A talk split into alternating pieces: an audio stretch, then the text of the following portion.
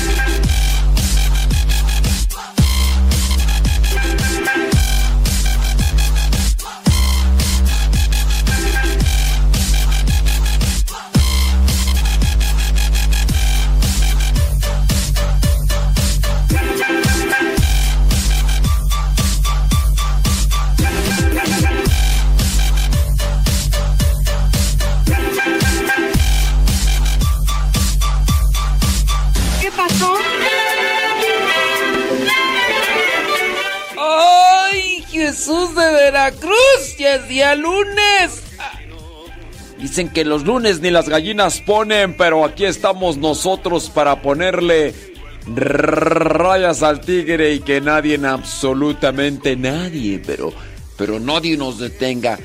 ¡Caballo! ¿Cómo estás, caballo? ¿Todo bien? Qué bueno, me da muchísimo gusto. ¡Burro!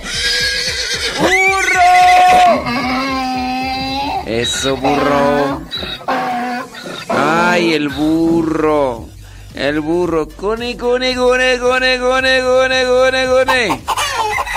Cone, cone, cone, cone, cone, cone, cone, cone, cone, cone, cone, cone, Eso. Saludos a todos los que andan en los ranchos. Los que van a trabajar en el campo, los que andan trabajando allá en el campo, allá en, en California. Allá en Modesto, allá en Stockton. Allá en Banteca. Saludos a los que están allá en la Merced, California. Saludos a los que están en Bakersfield, Santa María, California. Todos los lugares. Mándenos sus mensajitos, sus comentarios. Díganos dónde nos están escuchando. Tiene preguntas, quejas, sugerencias, reclamos, petición. Wherever you want, láncelo. Es momento que queremos acompañarle, alegrarle el día en este programa. Ay, ay, ay, ay, ay. Ay, papantla, tus hijos vuelan.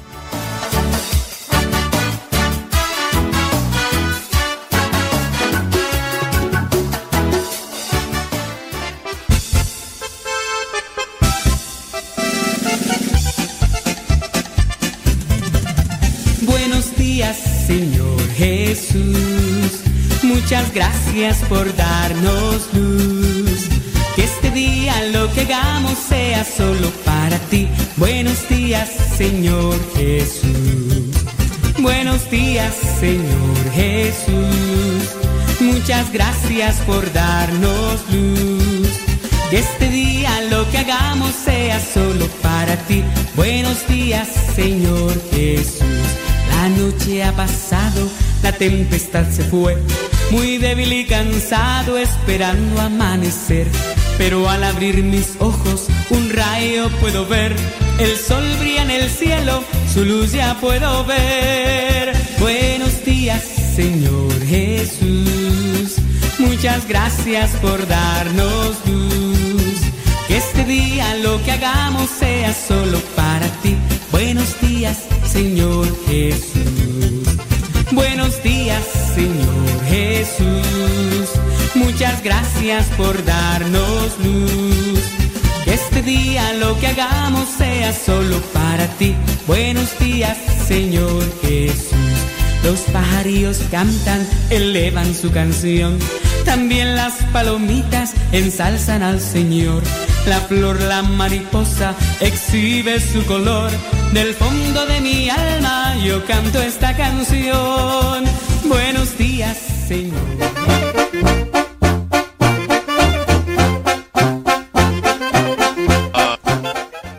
Se terminó la Jornada Mundial de la Juventud del día de ayer. Y la próxima Jornada Mundial de la Juventud va a ser en Corea. Me imagino que Corea del, del Sur. Sí, ¿verdad? Seúl, Corea. ¡Oh! ¡Cielos! Sí, es en, a Seúl. 2027. En el próximo 2027 va a ser allá en, en Corea. En Corea. Saludos desde Culiacán, Sinaloa, dice Juan Alvarado. ¡Sobres! Sobres. El Papa Francisco, de regreso al Vaticano en el avión, aseguró que en Fátima rezó por la paz, pero sin publicidad.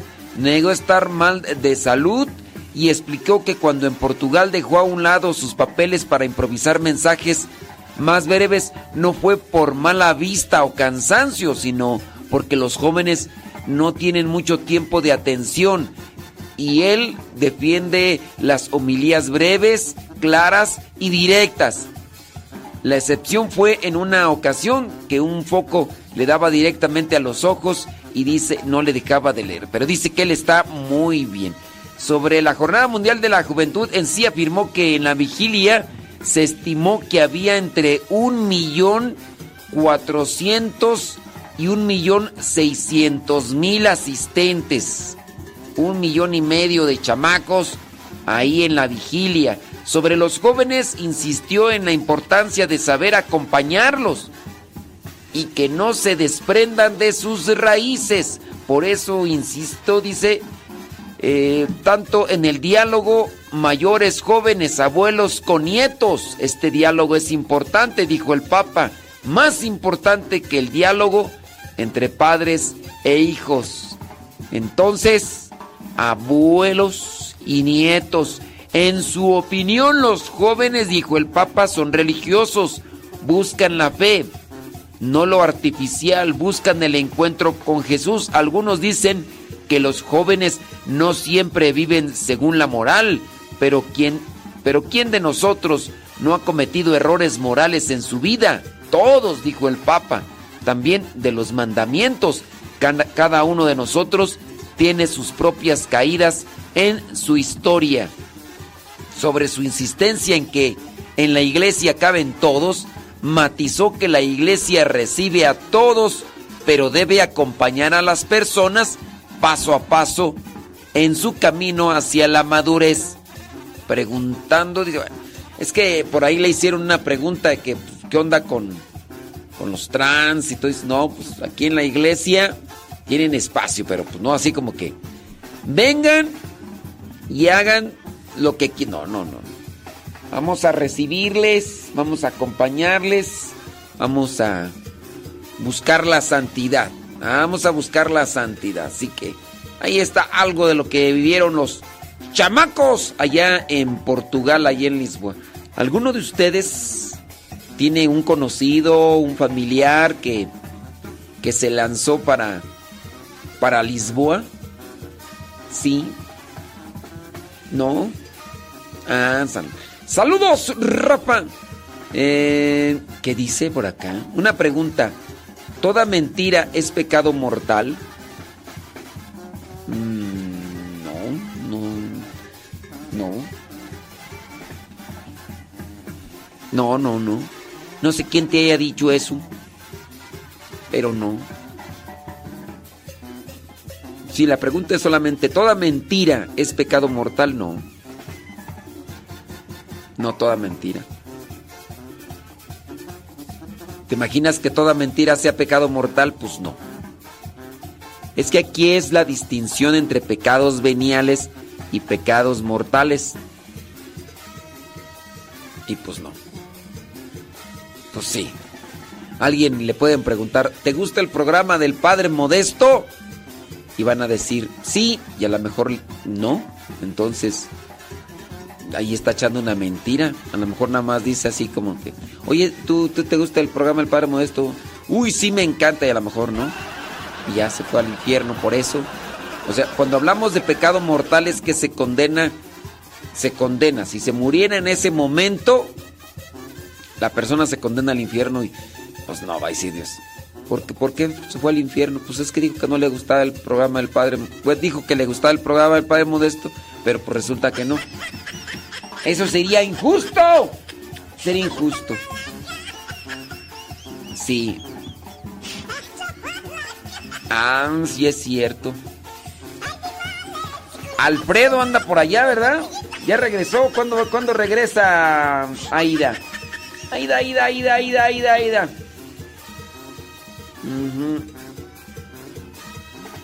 Saludos. Alfredo. Sí es Alfredo, ¿verdad? no voy a estarme equivocando. Ey. Es que la otra vez le había puesto que Adolfo, ¿verdad? Creo que. ¿Quién sabe por qué le había puesto la otra vez Adolfo? Pero sí es Alfredo, ¿verdad? ¡Ándele! Mándenos sus mensajitos, sus comentarios. Saludos allá en en Modesto, allá en Unidos por Cristo y María. ¿Quién está conectado allá del otro lado? Vamos a ver si nos mandan un mensajito y nos dicen quién está conectado allá en Unidos por Cristo y María. Sale, vale. Déjame ir rápidamente a una hora sonidera. No, no es cierto, no es una hora. Vamos a ver, vamos a saludar a los que nos digan dónde nos escuchan. Si no nos dicen dónde nos escuchan, ni piensen que les voy a saludar.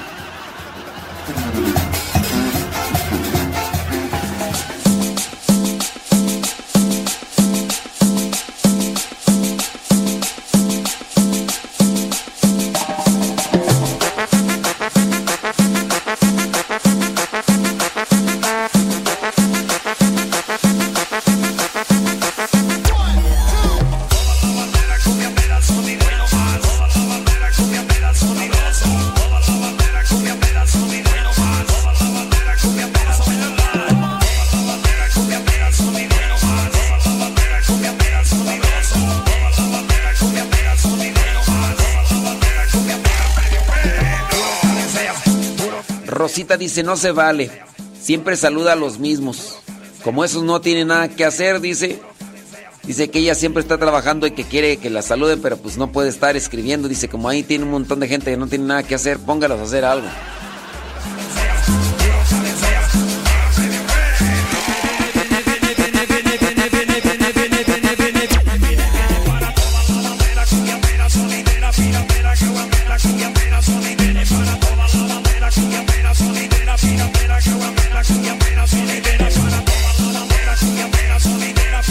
Saludos para los sin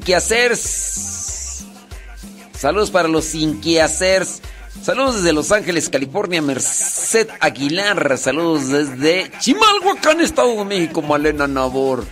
Claudia Rivera desde Salatlaco. Sabrá Dios dónde queda eso. ¿En dónde queda eso tú? Ah, el Estado de México y Puerto Vallarta. ¿Cómo es eso del Estado de México y Puerto Vallarta? Es el mismo. Ahí queda junto, junto con pegado. ¿Cómo está? Dice de Salatlaco, Estado de México y Puerto Vallarta. O sea que están ahí juntos o qué? Malena Nabor, Malena Nabor dice que le manda saludos a su esposo, que va con todo a su trabajo. Y saludos a Ernestín que le toca limpiar el cuarto. ¡Ánimo, Ernestín! Saludos a Amelia Arellano desde Torreón, Coahuila. Saludos, dice desde Washington. Sabrá quién, sabrá Dios quién es porque es un grupo. Se llama Sers de Linden. Sabrá Dios quién será. Saludos desde Guatemala, dice Griselda Sox. Saludos. Vanessa Zapata allá en Texas. Gracias. Nayibel Lua en Riverside, California. Norma Soto allá en el Monte, California. Gracias. Betty Galván allá en Springfield, Oregon. Allá Odalis, Tarazona. Allá en dónde? En Perú. Allá. Estaba mirando por ahí un clip de la película de Transformers allá cuando andaban en Perú, sí. Y sí me acuerdo que, que Odalis o Lenali me mencionaban de los Transformers. Saludos a Florencia Pérez en New York, Sprinting News, Alejandra Ayala en Columbus, Ohio. Saludos a María Dolores, dice desde San Bartolo a Meyalco. Rafael Solís dice saludos para Guadalupe Salazar en Toluca, Estado de México. Dice Rafael Solís que él está allá en Houston. Lupe Barriga y en Marión Carolina del Norte. Saludos. Saludos, chamacos, pórtense muy bien. Dice. Ajá. Ay. No le hagan caso a Dabda, Dabba Jesue, que nos está dejando ahí un mensaje que, pues que dice que nació en Francia y que pues tiene cáncer en el pulmón y que necesita 450 mil euros y ahí pone y ahí pone su número de WhatsApp y pone su número de dice que es viudo sin hijos tengo Ah, no, ya, ya. Sí, sí. Es que Dab, Dab, Dabba Josué dice que tiene cáncer, que es viudo, no tiene hijos y que tiene 450 mil euros en, en su cuenta de banco y que se los quiere regalar a alguien. Ahí ya pone su número de WhatsApp y todo. Ay, es bien generoso, que, que no hay nadie en quien quiere ese dinero allá donde él vive. No tiene ningún no, no les crean esas personas, esas personas son, son estafadores. Hay muchos estafadores, ¿eh? Muchos. Uy, yo conozco unos que, que hasta escuchan el programa de radio. Déjame borrar el mensajito este de Dabda Josué. Sí, sí, no, no, no. Sí, aquí Dab, Dab, Josué. Déjame borrarlo porque ahorita les explico un poco.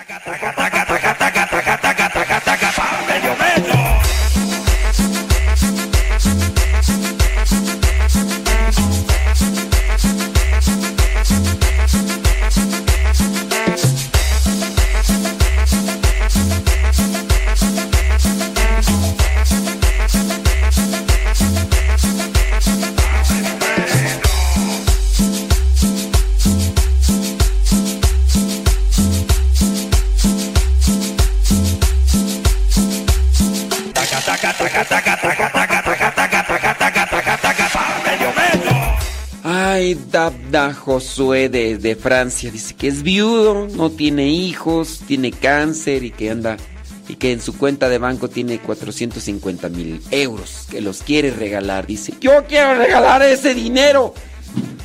No, no le crean. Sí, sí, sí. Y ya borré el mensaje porque ya hasta pone su número de WhatsApp. No vaya a ser que alguien bien ingenuo vaya a decir, ah, yo quiero ese dinero. ¿Por qué borró el padre? ¿Por qué borró el mensaje el padre modesto? No, no, no. Estafadores. Estafadores hay. Uf. Hay unos que te hablan bien bonito. Pero ya después te andan pidiendo para acá, para allá. Para acá, para allá. Nada más estafando, queriendo sacar provecho. Queriendo Ahí, uff. Oye, por cierto, hay, hay, muchas mujeres que se dedican eso en el Facebook. ¿eh? Andan ofreciendo sus pellejos, sus carnes. Regularmente enganchan a hombres. Y pues ya, hacen un noviazgo virtual a través del Facebook. Pero ya después le están sacando dinero. Aunque a veces no es tanta cantidad, pero de poquito en poquito de poquito en poquito que empiezan a pedirle que es que no tengo saldo para el teléfono, es que no tengo para desodorante, es que no sé qué. Y entonces pues ahí poquito a poquito, poquito.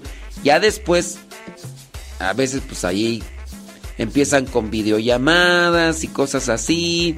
Y ya les empiezan a pedir ahí más y más y más. Y hay muchos señores, hay muchos señores y algunos de ellos pues están casados y todo, pero pues la, mujer está ofreciendo sus carnes y, pues los señores andan urgidos.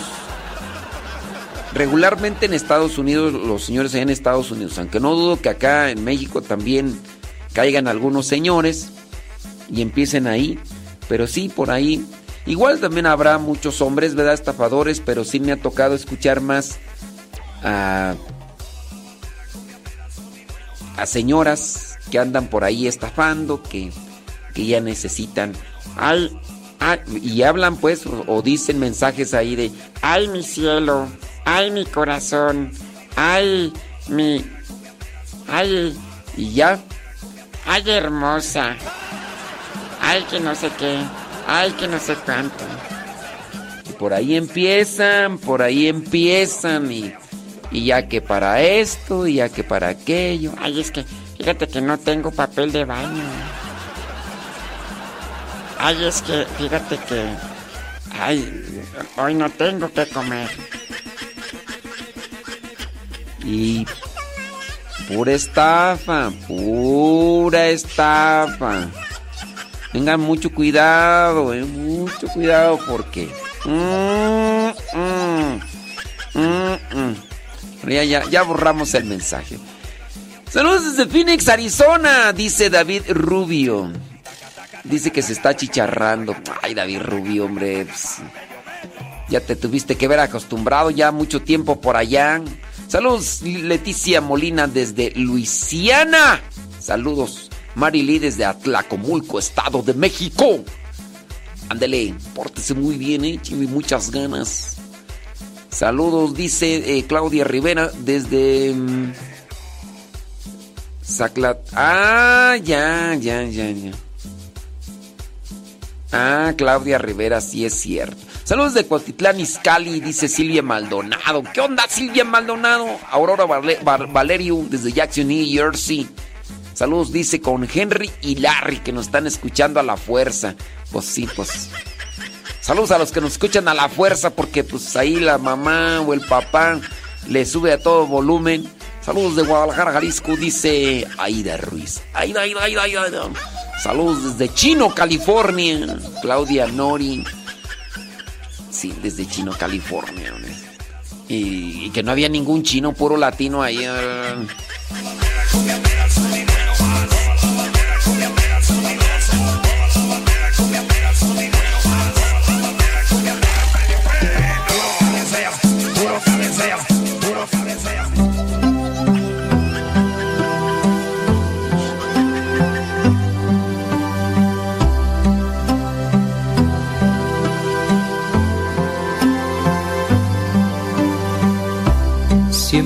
Voy tras de ti.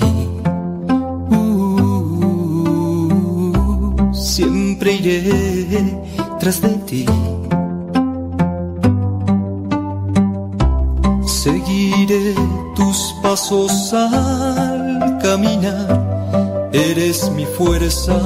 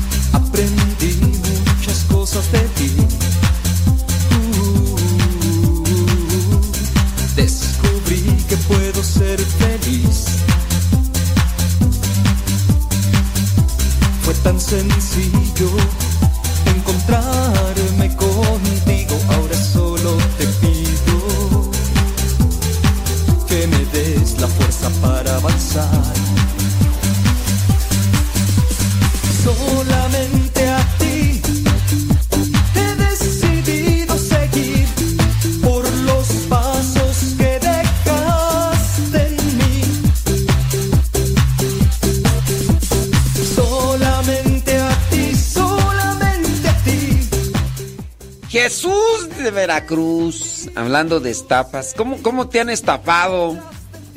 ¿Cómo te han estafado? Cuenta tu historia, cuenta tu historia. Aquí tenemos el... Aquí tenemos el, el paño de lágrimas. Este segmento se va a llamar El paño de lágrimas. ¿Te han estafado?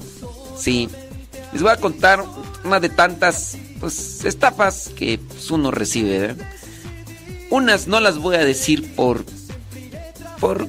pues. por no querer. eh, digo, porque no, no se ayuda diciendo el nombre de las personas que te, te estafan. No, no. No se ayuda a esas personas. Y pues digo, pues, hay veces que hay que. Hay que ayudar, ¿verdad? Aunque te hayan estafado y todo lo demás.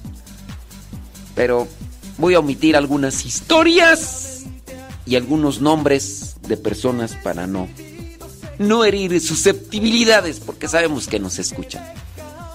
Pero una de ellas recientemente. Estaba yo saliendo del comedor, entra una persona en una camioneta funeraria, pregunta por la persona que viene manejando pregunta por un padre, el hermano que estaba en la puerta me ve a mí y le dice al Señor, ahí está el Padre Modesto. El Señor se dirige a mí y me dice, ¿cómo está Padre Modesto? Me encantan sus misas. Yo dije, pues... Y me empieza a contar una historia. Trae su camioneta funeraria y me dice, tengo que ir por un difunto hasta Hidalgo, pero no tengo gasolina.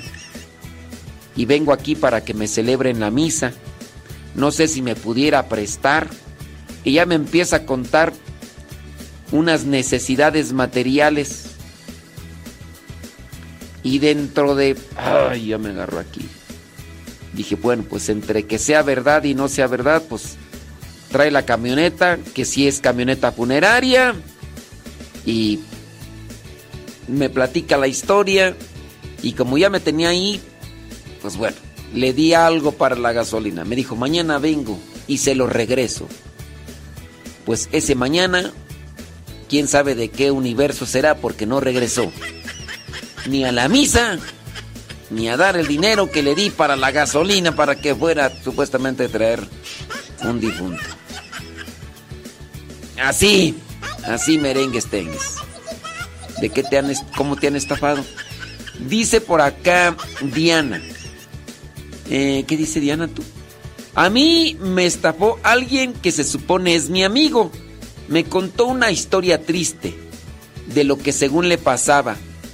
Me pidió dinero. Le mandé 100 dólares. Dijo que en una semana me lo regresaba. Y pues ya me bloqueó de sus redes. Ni cómo localizarlo.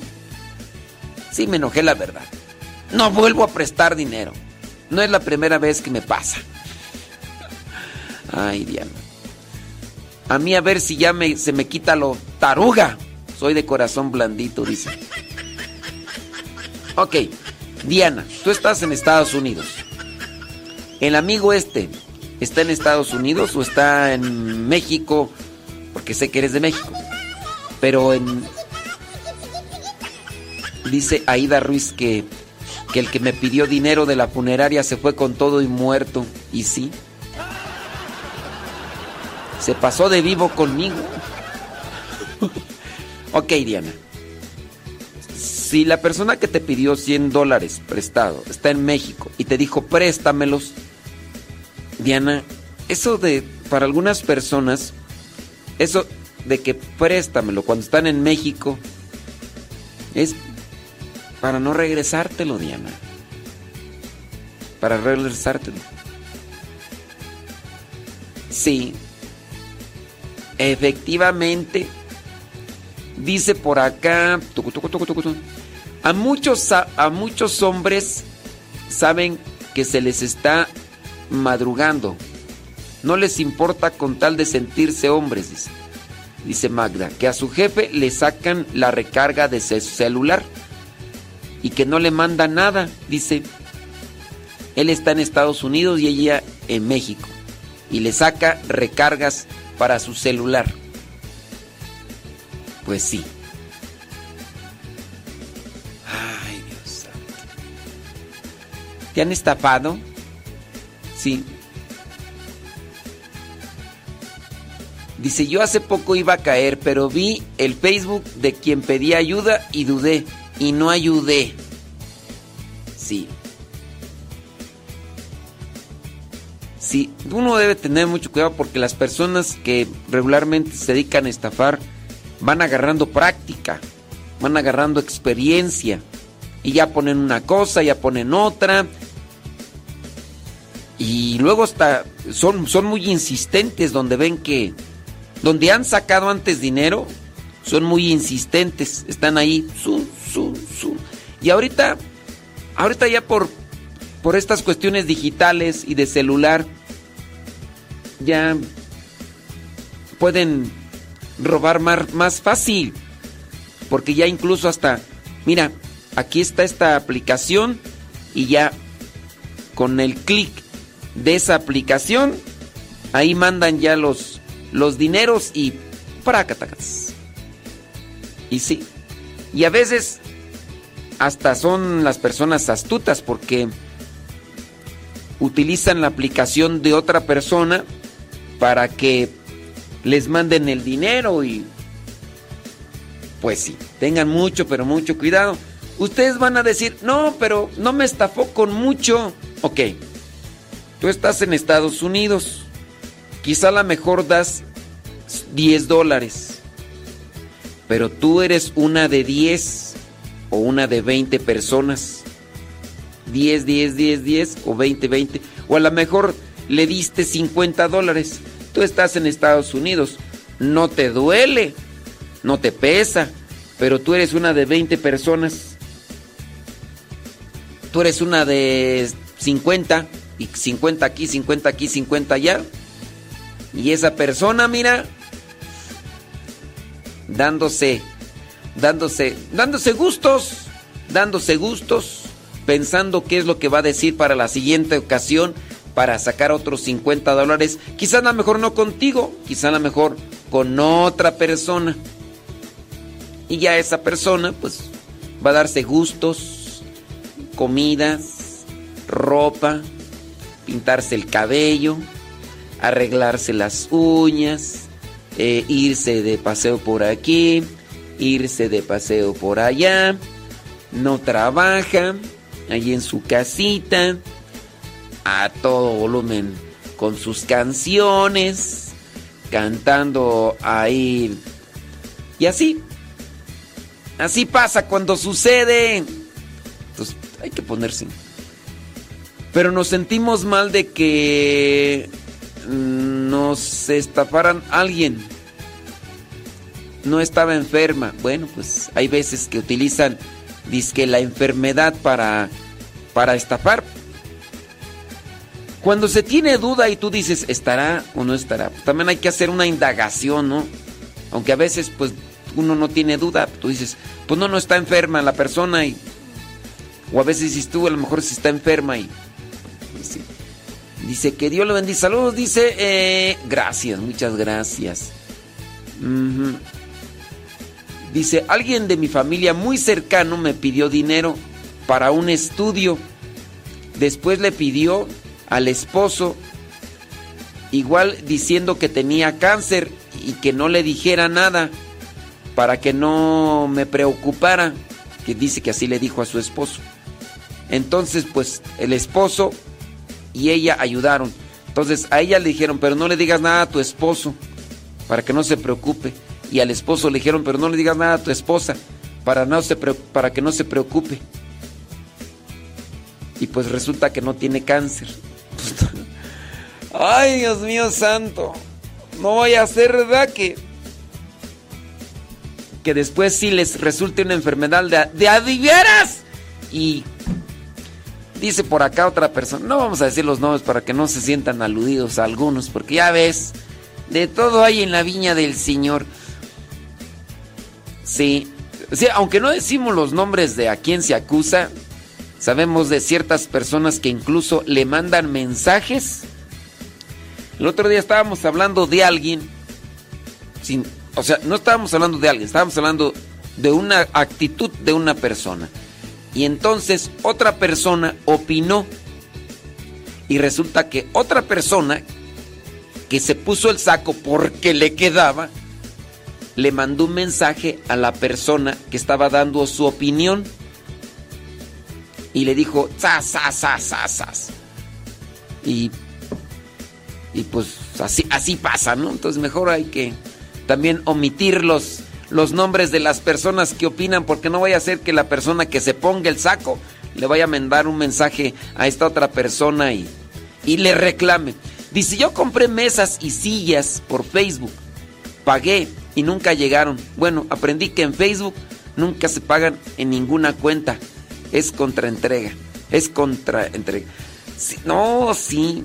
Si luego en ocasiones hasta las cosas que se compran por Mercado Libre o por por Amazon y esas cosas, a veces, a veces, a veces son así. No, es muy riesgoso, sumamente peligroso andar haciendo negocios ahí por el Facebook. Andar así haciendo por el Facebook y no sé qué. No, si tengan, tengan mucho cuidado, criaturas. Mucho, pero mucho cuidado, eh, porque sí. Dice por acá, una persona llegó, me pidió dinero con la cantidad que ocupaba con un drama que le di, pero mire, que se fue para el casino. Yo vivo cerca. Y pues le fui siguiendo. Por eso nos dimos cuenta. Y te hizo un drama, ¿no? Te hizo un teatro que necesitaba dinero para esto y lo otro. No, y hay algunas que hasta lloran. Tienen eh, se recargan todos los días con medio litro de lágrimas de cocodrilo. Ay, ¿pero por qué? deberían irse allí a Televisa o... Yo creo que serían muy buenas actrices y buenos actores, porque de todo hay en la viña del Señor. Yo me acuerdo, fíjate, voy a contar una. De hecho, ya ni me acuerdo cómo se llama el fulano. Te voy a decir cómo sucedió esto de la estafa. Resulta que yo fui a Colombia a un retiro. En el viaje de regreso conozco a un músico disque católico, ¿verdad? Disque católico. Resulta que, pues bueno, este músico había estado también en el evento de una semana que había sido la actividad en cierto lugar, eh, en una radio en Colombia que me habían invitado. Entonces yo iba a estar en un teatro y este músico iba a estar acompañando a, un cantante en el, en el, ahí en el, en el atrio de, ahí de, la radio. Y pues ya nos dijeron, ah, pues que él es de México. Él es de, de Veracruz, si no me equivoco, ¿verdad? Bueno, pues él iba en, otro avión, pero como quiera ahí nos, nos llevaban juntos al aeropuerto porque casi salían nuestros aviones al mismo tiempo. No sé por qué, pero intercambiamos número de teléfono. Nunca me mandó mensaje, nada. Pasan los días y un día, pues como yo ya había guardado su número de teléfono, dije, pues, no sé, de esas veces que tú dices, pues aquí no puede haber nada. El fulano, músico, tecladista, no me acuerdo cómo se llama la neta ya, porque ya borré, ya dije, ya, pues resulta que el fulano me habla por teléfono, como lo tenía registrado, contesté la llamada. Entonces, eh, me armó un drama que tenía una niña. Yo me había hablado un poco de su niña y todo. No sé si ya incluso hasta lo hacía con esa intención. Me había hablado de su niña que tenía cáncer, que tenía enfermedad del corazón, pero de verdad así llorando el señor así y pues fue muy buena actuación. Se la creí por teléfono. Y pues que necesitaba para la operación, sumamente costosa, de corazón y cáncer y todo lo demás. Yo la verdad no tenía dinero. Pero busqué, dije, oye, pues no será la posibilidad por aquí y por allá. Le junté algo de dinero, se lo mandé. Después, pues me vino como que una idea a mi cabeza Oye, ¿sí, estará, ¿sí me estará diciendo la verdad este fulano? No, pues que es que me meto a su Facebook y que veo que pues andaba dándose cierto tipo de gustos, dije yo, bueno, si, si, si tiene a su hija enferma y está a punto de, de, de, hacerle una operación, pues este no andaría en el parque, este no andaría por acá disfrutando del cine, este no andaría en restaurantes. O, ¿O será que este adoptó muy bien la de las penas con pan son buenas? ¿Será eso? Y pues bueno, pues no, ya después en una de las fotos que miré en su estado de WhatsApp, este, miré que hasta la niña le había hecho un cierto tipo de fiestecita. Dije, ¿o será que, que le quiere hacer la fiesta? Pues para, porque la niña. No, ya. Dije, no.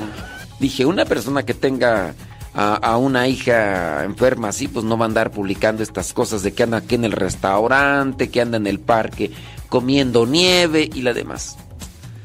Bueno, pues pasaron como tres meses, cuatro meses, y que me vuelve a llamar otra vez con así, pero apenas digo, aló, aló, aló, aló, aló. No, hombre, que suelta la llave de las lágrimas de cocodrilo. Y con ella Padre Modesto. Padre Modesto. Ay, no, dije ya. Dije, ya no vuelvo a caer en tus engaños. Pues le dije, mira, pues, yo por dentro dije, bueno, pues. Si en su caso, este, es verdad, ahora sí, porque uno no sabe, uno no sabe. Dije, mira, amigo, el dinero que te prestamos la vez pasada, yo lo pedí prestado. Le dije a una persona, así, écheme la mano y ya. Y, es que estábamos hablando de una cantidad grande. Y ahorita pues, le dije, estoy allí, tengo el compromiso y tengo algo ahí que ver con, con ese dinero que presté, y, no con ese dinero que pedí prestado. Y es que la verdad sí, o sea, yo ando buscando. Le dije a cierta persona, le dije, mira, así, así, así. Ya después la, la persona que me lo prestó dice, no se preocupe, padre, no se preocupe. Ya, déjelo así, yo sé que usted no fue para irse a, a pintar el cabello. Porque ni tiene, ¿verdad? Y así, entonces, este, pues ya. Yo ya le dije al fulano, le dije, ¿sabes que No, no puedo. No puedo y, y pues así pasó el asunto. Ya no me volvió a marcar nunca el fulano. Después me seguí metiendo ahí a su a su a su Facebook y no miré nada de lo que recién me había dicho con lágrimas de cocodrilo. Personas, ¿verdad? Lamentablemente digo, músico, católico, eh, me había dicho que estaba en cierto grupo, digo, qué triste. O, sabes, o, sabes, este, em, ocultarlo muy, muy bien y no se lo cuentas estos problemas tan grandes a los demás. O, no sé, pero pues sí, hay muchas personas, ¿verdad? Que por ahí andan engañando, ya sea que puedan meter a los hijos, como en este caso este señor metió a la niña, hay gente que mete a los nietos, hay gente que mete eh, enfermedades, tengan mucho cuidado. Si hay que ser generosos, si hay que ayudar. Ya cuando sabes que te han estafado, pues ya, ya, ¿qué más haces? Pues ya mejor no, no te quedes allá. Dice por acá, bli, bli, bli, bli, bli, bli, bli, bli. Oh, es cierto. Hay una persona que conozco, siempre anda diciendo que no tiene dinero. Y si yo prefiero apoyarle con despenta, la va a ir a vender. Tú no sabes eso. y si hace alguna venta de le apoyo, pero generalmente no doy dinero. Aparte ni tengo. Bueno.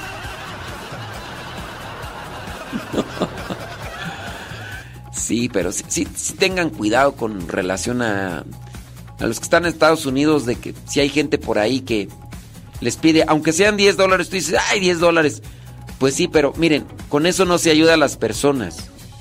Estarles dando dinero, si son personas que nada más andan engañando, lo único que se hace es hacerles más grande ese vicio y, e ir agarrando experiencia para estar pidiendo aquí y allá y allá y acullá y acullá. Entonces, pues sí. Sí.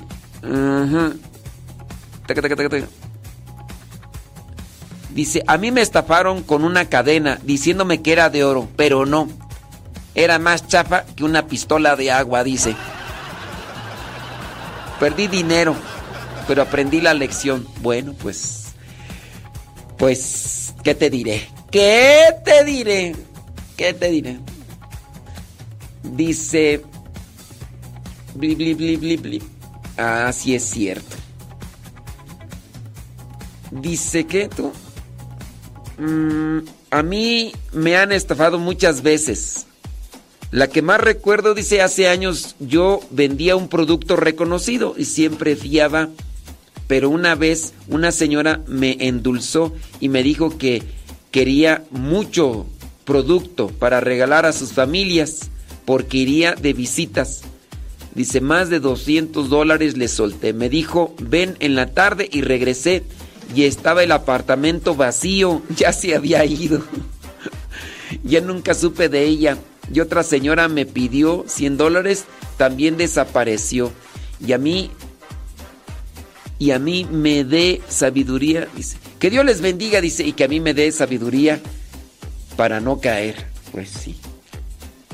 Sí, sí, sí, sí. Pregunta, ¿y qué pasa cuando una persona... Ah, dice, dice acá, dice. Dice, ¿y qué pasa cuando esa persona que te estafa es tu mamá? Mira, este, voy a, voy a volver al punto. Si nosotros estamos dándole algo a una persona que estafa, no le estamos ayudando. No le estamos ayudando, le estamos perjudicando porque le estamos haciendo más grande el vicio. Ahora, tú ya la conoces. Es más, es tu familiar, tu mamá, tu hermana. Tú debes de saber si le vas a ayudar o le vas a perjudicar. Pongamos el ejemplo de alguien que conozco. Tiene a su hermano que es drogadicto. Ese dinero tú sabes que se lo va a echar en la droga. Le va a perjudicar porque se le va a hacer más grande su adicción.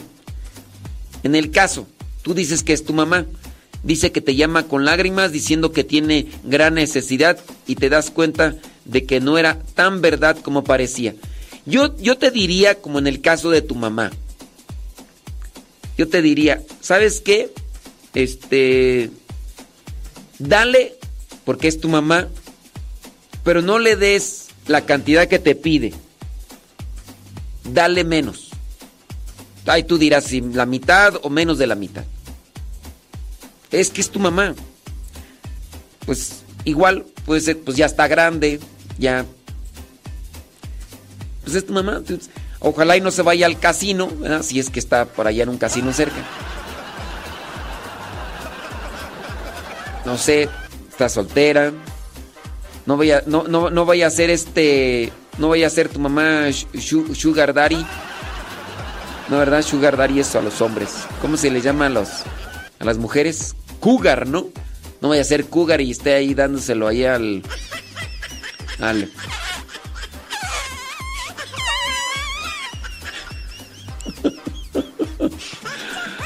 No sé. No. Si tú dices, pues se lo está dando al. Si es, ¿verdad? Pero si es tu mamá y tú dices, pues lo quiere para. Pues, pues no le des lo que te pida la mitad. Digo, pues es tu mamá, pues ahí sí, pues que. Dice por acá otra persona, tengo un compañero de trabajo que a cada rato le pide dinero a una persona en particular y dice que su filosofía es de los que de los de pobre. De pobre te saco un peso. Y así con todas las personas que encuentran. Imagínense qué forma de vivir. Pues sí, son personas pues que se acostumbran y, y van pidiendo por aquí, van pidiendo por allá. Tengan mucho cuidado, eh. Mucho, pero mucho cuidado. Nos despedimos de allá de la. De allá de. De.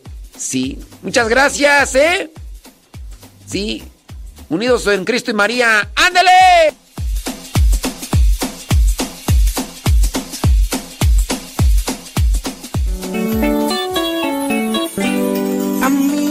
Yo sé que estás enamorada y sientes que ya eres una mujer. Tienes deseos de dar ese paso, pero eres muy niña. Piénsalo bien, amigo, te sientes un hombre completo y pides la... Sí, para la, para la próxima me, me despido de Unidos en Cristo y María con más tiempo. Ay, ay, ay. A mí una vez un señor en la farmacia me vendió una medalla de la Virgen y yo le creí que su esposa estaba enferma y por eso caí. Pero la cadena era corriente, no dio... Ay, tú también ambiciosa. ¿Querías cadena de oro con un dólar? No, no, no, no, no. Estás mal, tú. Sí. Eh, a ver, a ver yo voy a, voy a, voy a darle un dólar y que me dé una cadena de oro. No, no, no, no, no, no. Dice, también dice que su esposo una vez con una cámara de video. No, pero también tú estás, das un dólar y quieres una cadena de oro. No, Amiga, yo sé que estás enamorada y sientes que ya eres una mujer, tienes deseos de dar ese paso, pero eres muy niña, piénsalo bien, amigo, te sientes un hombre completo y pides la prueba de amor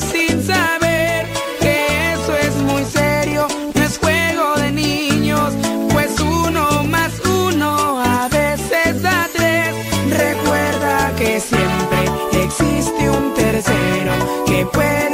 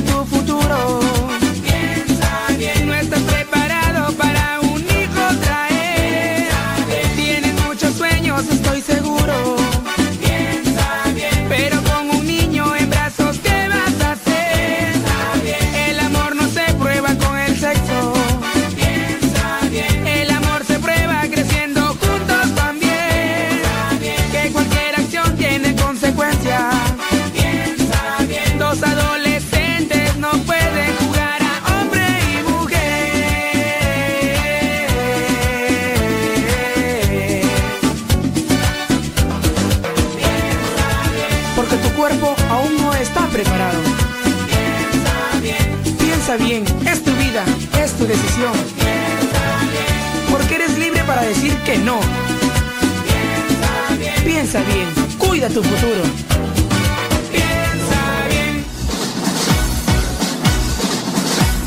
¡Santo cielo! Dice por acá otra persona. Yo conozco algunas personas que así se meten a los grupos de iglesia para andar pidiendo. Hasta lloran. Dicen que no tienen para sus pagos. Pero luego te das cuenta que andan haciendo hasta fiestas y compran cierto tipo de cosas. Y es donde uno dice, si no tuvieran para los pagos, tampoco tendrían para hacer fiestas. Dice, pero pues, hasta andan comprando cosas para las fiestas. Ay, ay, ay. Tengo un amigo de 20 años de conocer. Hace como 3 años me pide mil dólares para pagar abogado porque metió sus papeles. Se los presté. Cuando le pedí el dinero después de un año que se los presté, porque yo los ocupaba para pagar mi abogado, me dice después, después, un día me dijo, pero pues, ¿para qué me pides dinero? Tú puedes pagar el abogado en pagos. Y en fin, dice que no le regresó el dinero. Ah, Roberto Castillo. Saludos, súbele a la radio, Roberto Castillo. ¿Qué se puede decir sobre las personas que pide dinero enfrente de tu iglesia con sus hijos diciendo que no tienen trabajo? Cuando termina la misa, allí una mujer junto con sus hijos diciendo que no tiene trabajo y necesita dinero. Pero están muy muy muy bien vestidos. Pues es que hay que ponerse abusado. Ajá. Sí. Saludos, dice. Hasta San Diego, California, escuchando allá a José Miguel Montoya. Súbele a la radio, compadre. Con todo. Saludos a las víctimas, dice Erika Gómez. Ay, pero si no te mordiste la lengua. Ay, pero si de veras tú. Y no le hagas, ¿eh? No le busques ruido al chicharrón porque ya sabes. Ya sabes. Sí. Pues para qué andamos con cosas pues, hombre.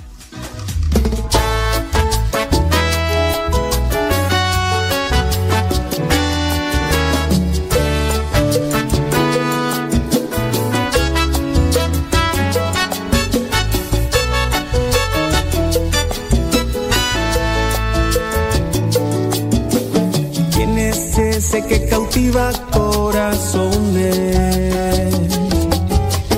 ¿Quién es ese al que siguen muchos hombres?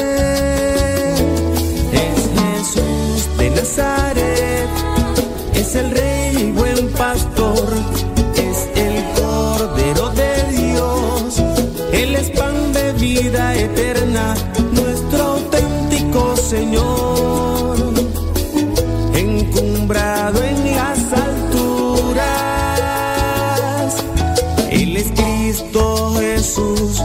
Nazaret.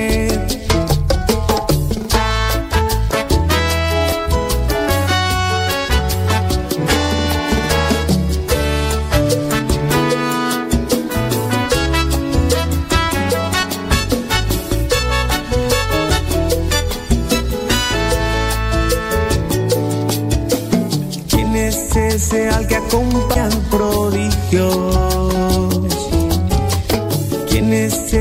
Ese?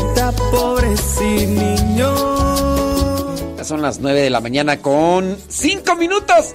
¡Ay! Ni vamos a hablar de ese tema, íbamos a hablar de otras cosas, pero pues con eso que salió ahí el de Francia que, que estaba enfermo de cáncer y que es viudo y que no tiene hijos y que estaba queriendo regalar 450, no, 450 mil euros. Y ya salimos con lo de las estafas. Las estafa, los estafadores. El estafador que cuando lo agarras en la maroma y le haces ver su abuso, todavía se enoja, todavía se enoja. Te echa en cara, te reclama, se hace la víctima.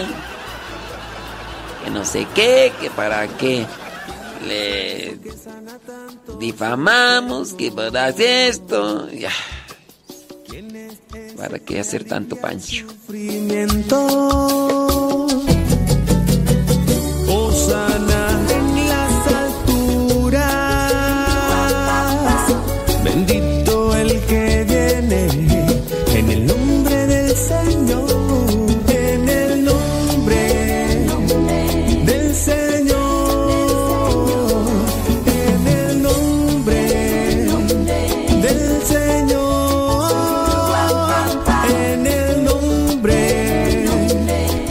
Con 6.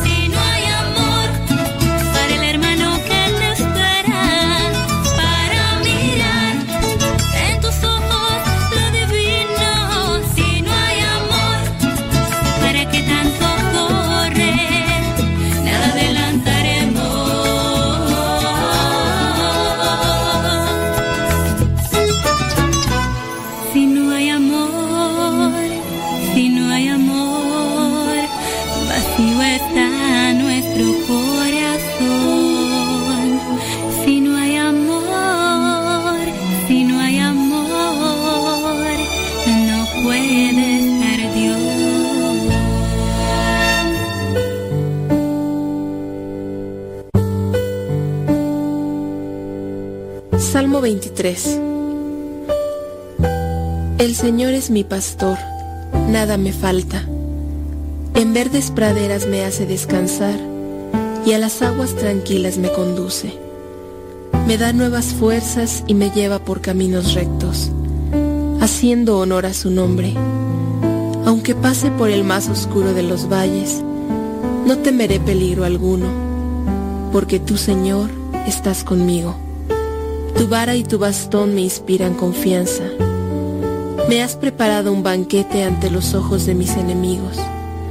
Has vertido perfume en mi cabeza y has llenado mi copa a rebosar. Tu bondad y tu amor me acompañan a lo largo de mis días. Y en tu casa, oh Señor, por siempre viviré. Gloria al Padre, al Hijo y al Espíritu Santo, como era en el principio, ahora y siempre, por los siglos de los siglos. Amén.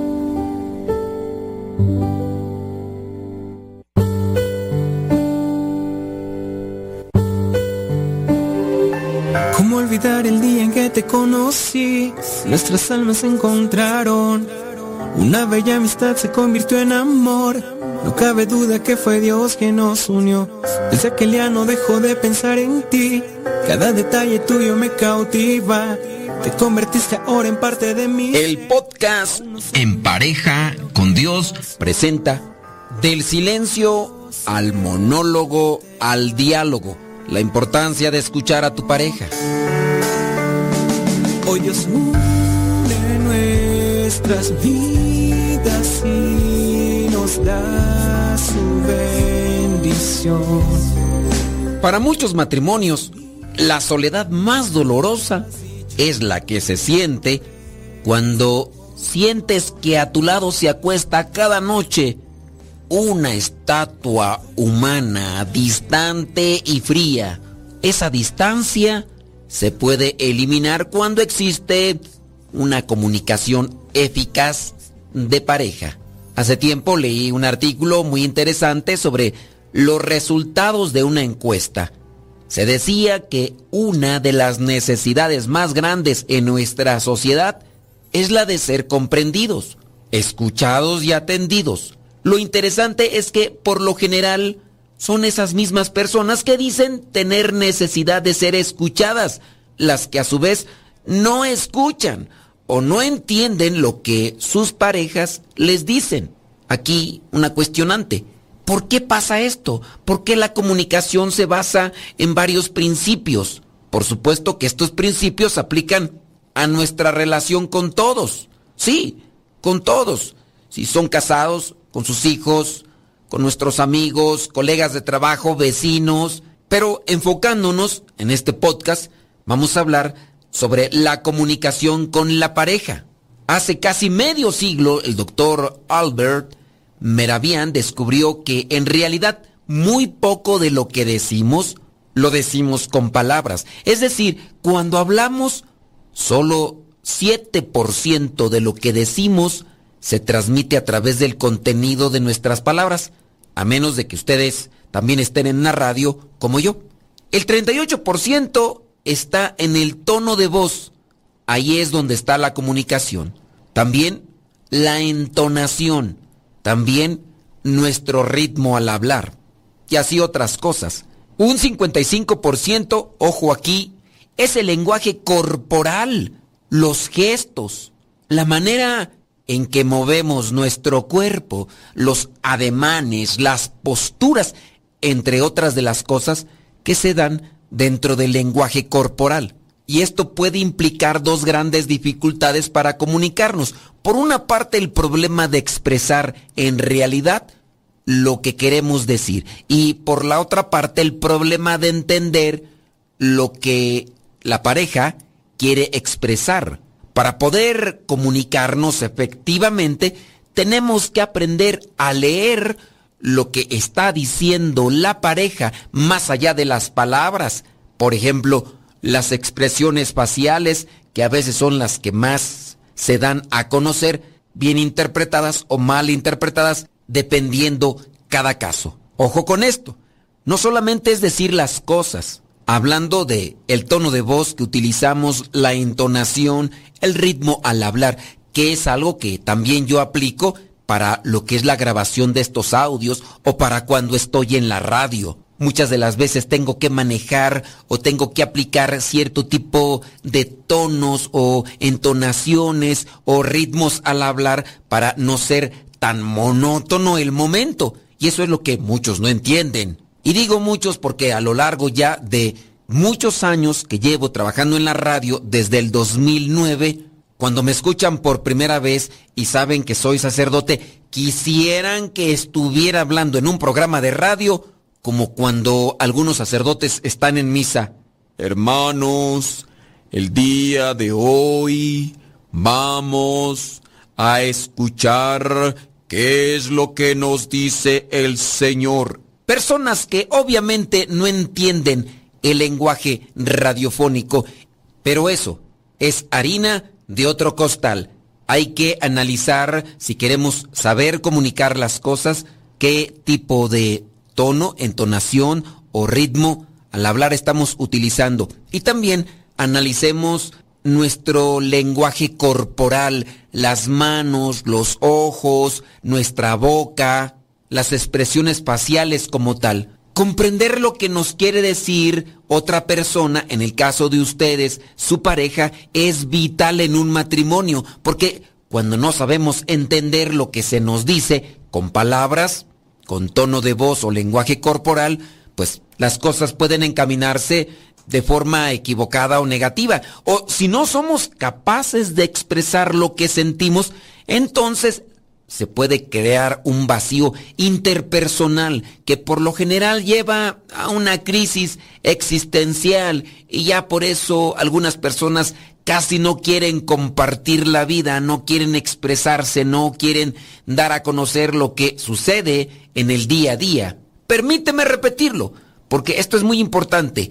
El vacío entre las personas y muchas de nuestras crisis tienen su origen en la incapacidad de codificar y decodificar nuestras intenciones, es decir, de entender, de hacer entender y las motivaciones de la pareja, en el caso de los matrimonios, una simple caja de chocolates, una tarjeta, un libro, pueden ser un gran halago o dependiendo la circunstancia, puede ser una ofensa esto, como les digo, depende de la persona que lo recibe y también de la relación que tenga con quien está dando el regalo. En palabras de un psicólogo conocido de hace ya mucho tiempo, la soledad, decía, no está determinada por la cantidad de gente que nos rodea, sino de la incapacidad de comunicar las cosas que nos parecen importantes.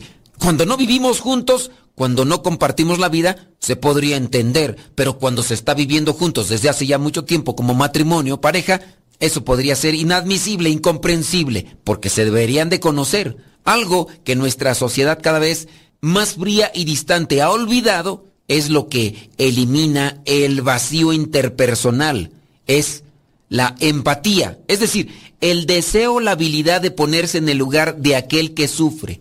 La empatía es la que nos hace estar cerca de aquella persona que podría ser, no sé, el chofer de un taxi, el mesero, eh, la persona que trabaja en cualquier circunstancia. Es lo que hace que no nos veamos a nosotros como seres humanos de primera y a quien no es de nuestro grupo o nivel social como seres humanos de segunda.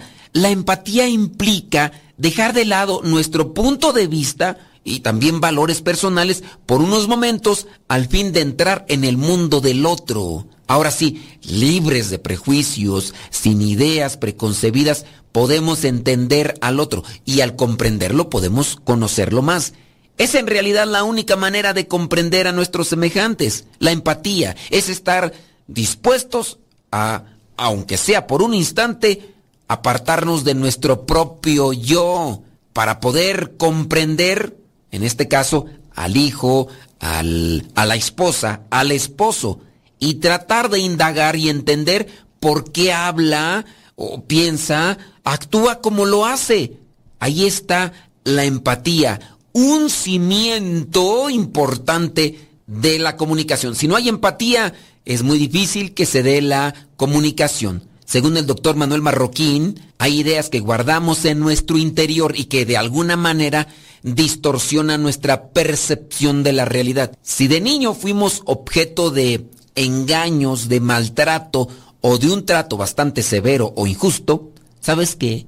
De grandes creeremos que todo el mundo se acerca a nosotros solo para mentirnos, para aprovecharse de nosotros o que no nos merecemos lo que nos dan. Lo malo es que muchas veces esas lecciones aprendidas en la infancia en realidad son, son distorsiones que nos impiden ver las cosas como en realidad son y suelen permanecer ocultas incluso para nosotros mismos porque las recibimos cotidianamente a lo largo de nuestra infancia, por lo que su existencia, racionabilidad y credibilidad nos parecen incuestionables. Hemos crecido y vivido toda nuestra vida creyendo que las cosas son así y que no van a cambiar.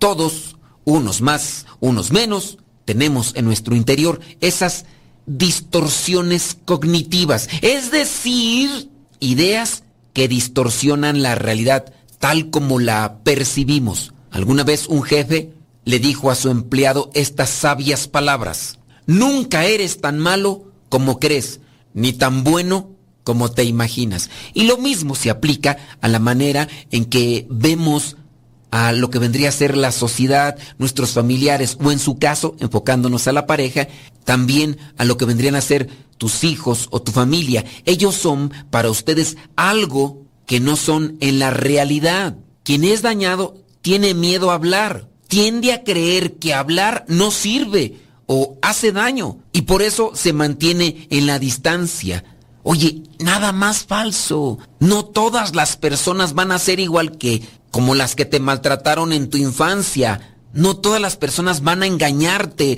no todas las personas van a maltratarte. Es decir, que tenemos complejos, cosas que nos hicieron en nuestra infancia y que no hemos purificado, no hemos sanado y que por eso también muchas personas no saben comunicarse o que cuando se comunican lo hacen de manera equivocada. Debemos dejar el silencio y pasar a un monólogo que no sea destructivo o distorsionador para entablar entonces un diálogo pleno con la pareja, con el esposo, con la esposa, que les lleve a una felicidad. Con esto puedo concluir que las personas que se pueden quejar de que sus parejas no hablan, también traten de conocer más allá de lo que han conocido desde que se casaron. Muy posiblemente fue dañado en su infancia y a lo mejor le da vergüenza decirlo. Y también en el caso de aquellos que pueden aceptar que casi no hablan, un monólogo y a veces hiriente y que maltrata. Darse cuenta que lo tienen ese complejo y que necesitan sanar, que necesitan liberarse, que necesitan desconectarse de aquella situación que no les permite ser felices. Hay que trabajar mucho en los matrimonios para del silencio pasar al monólogo y después al diálogo. Y eso se va a poder purificar en la medida que se aprenda a escuchar a la pareja.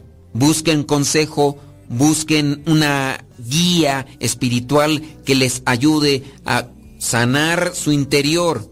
La palabra en sí, la palabra de Dios nos sana, la oración también nos sana, pero hay que buscar una guía, un acompañante y yo espero que también estos audios a ustedes les sirvan para que tengan una orientación por dónde caminar. Recuerden que si en matrimonio quieren llegar a la santidad, tienen que hacerlo en pareja con Dios.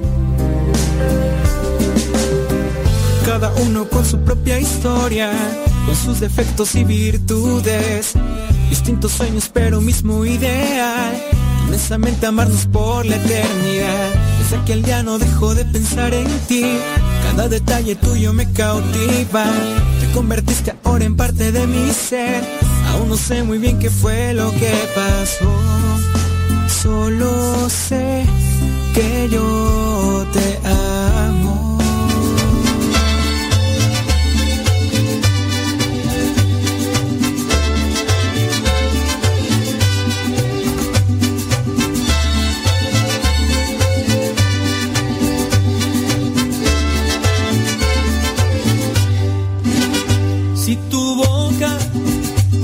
pecar si tu boca te hace chismear, si en tu boca mentiras hay, si con tu boca haces pecar. Pídele a Jesús que te ayude, pídele a Jesús que te controle, pídele a Jesús que te ayude, pídele a Jesús de esta manera. Ayúdame Jesús, ayúdame mi vida que me hace a mí pecar. Ayúdame Jesús,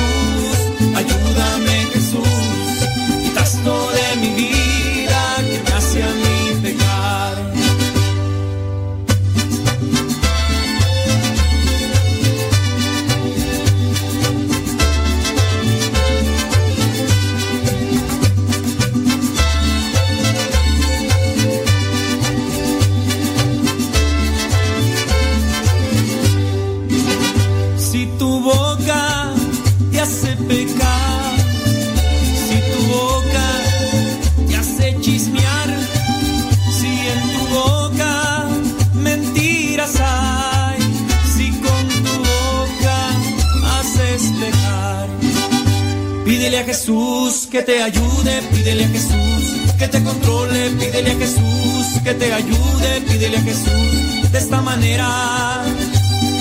Ayúdame Jesús, ayúdame Jesús, quitas tú de mi vida que me hace a mí pecar. Ayúdame Jesús,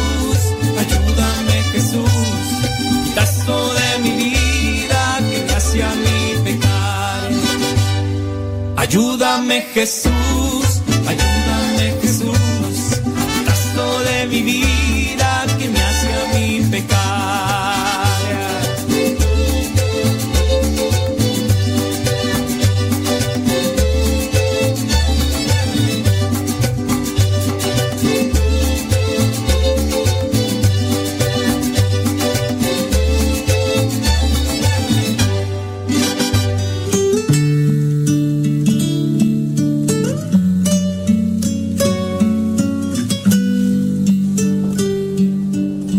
Vamos a ver la primera lectura, los que traen su Biblia.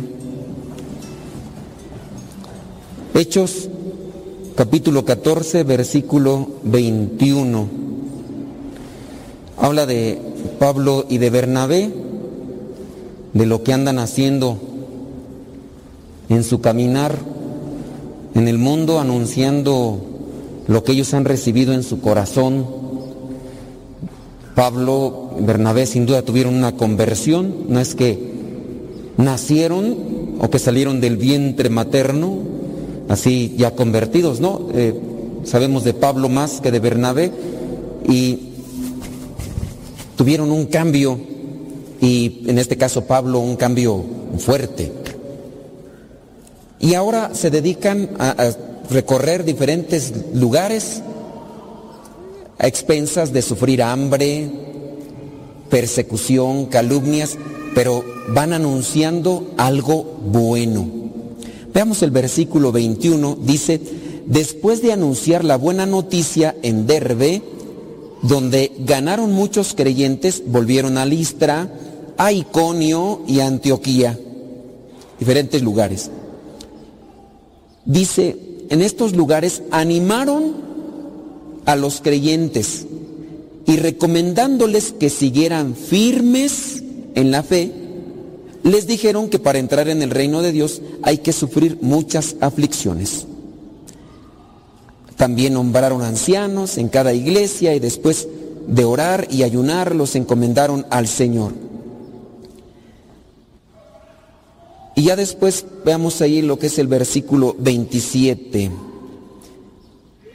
Cuando llegaron a Antioquía reunieron a los de la iglesia y les contaron todas las cosas que Dios había hecho con ellos y cómo el Señor había abierto la puerta a los no judíos para que también ellos pudieran creer.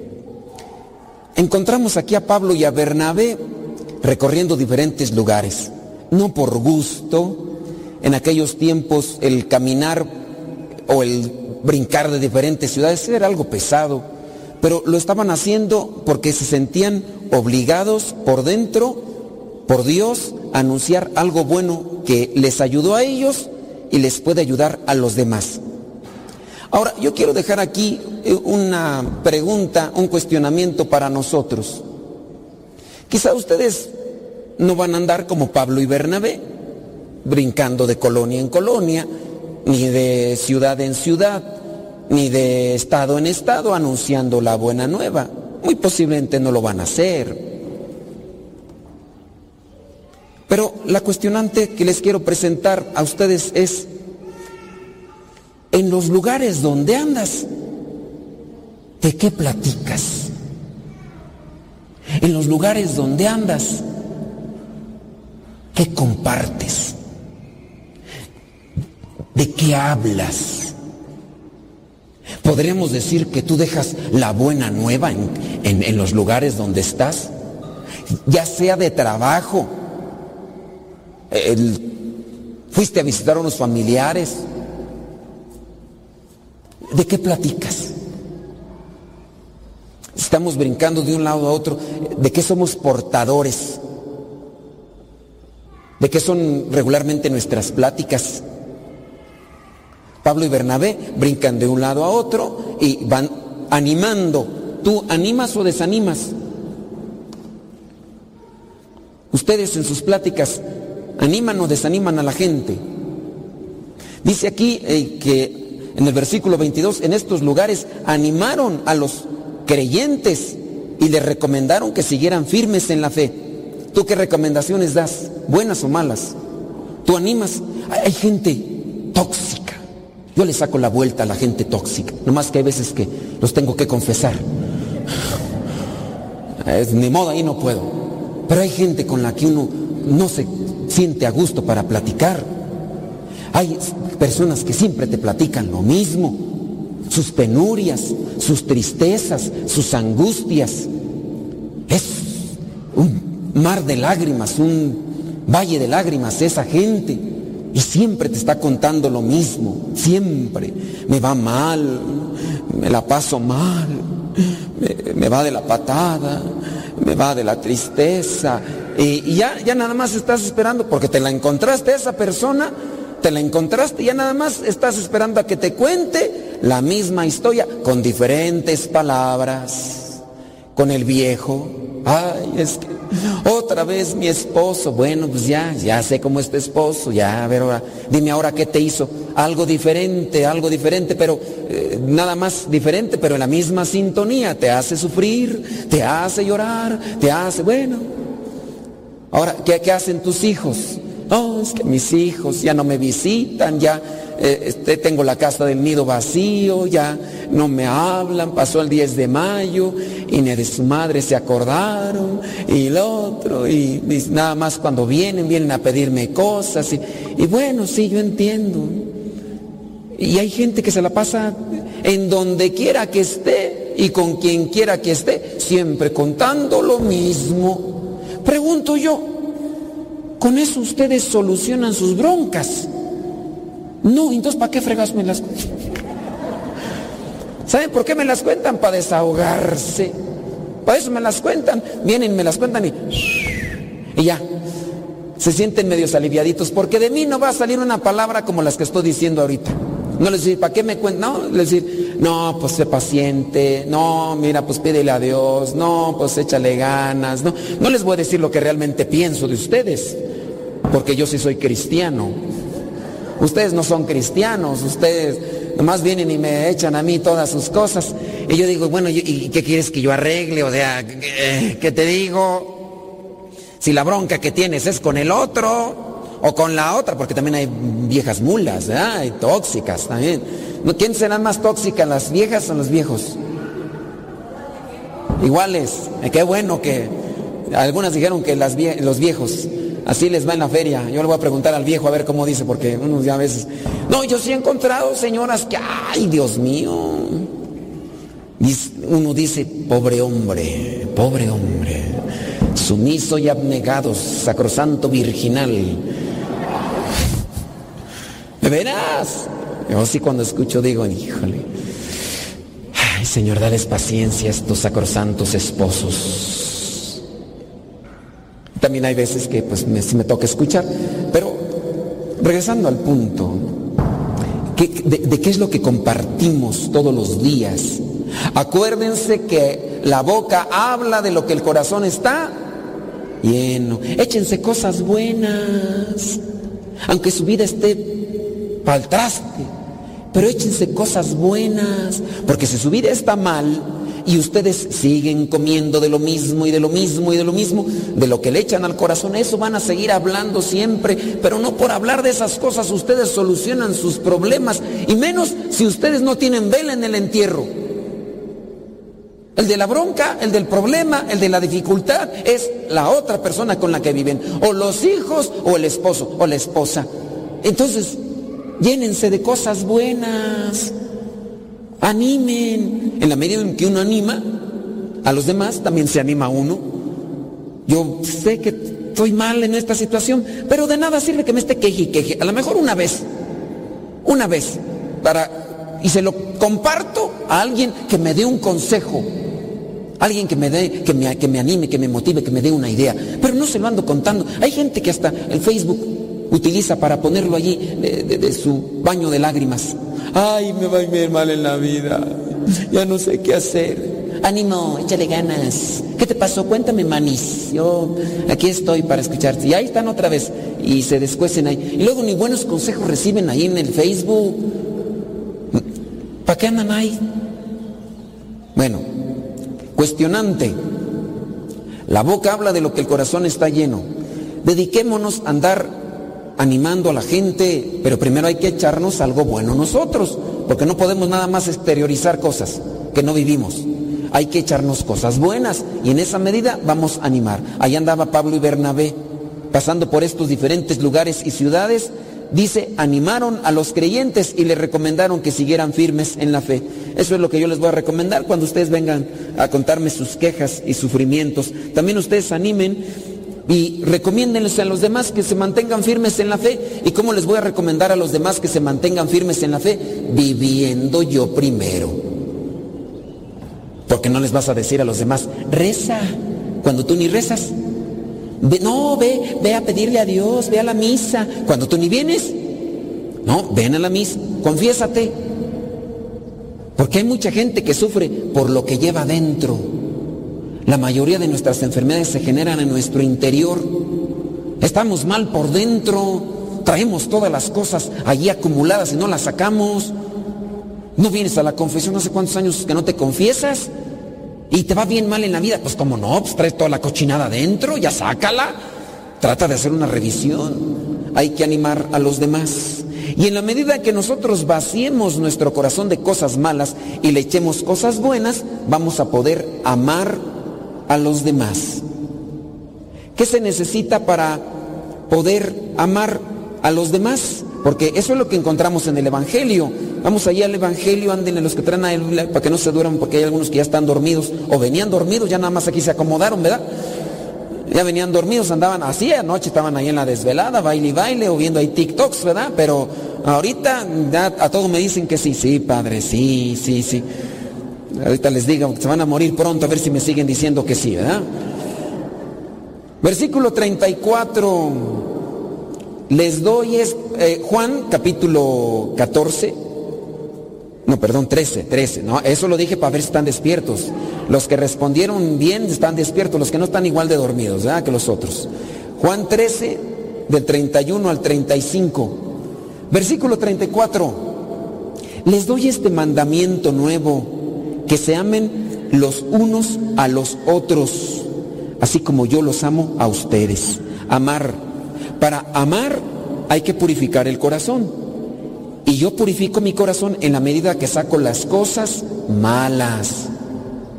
Si yo saco, ¿qué cosas malas puedo guardar en el corazón? Pues resentimientos, odios, orgullo, soberbia, enojo, ¿Quién de ustedes deja acumular el enojo? Ahí se enojó y ahí está acumulando el enojo. No lo suelta, no, no ahí, lo, ahí lo está acumulando y de repente viene a explotar la olla de presión. Y quítense porque no están buscando quién la hizo, sino quién se las paga.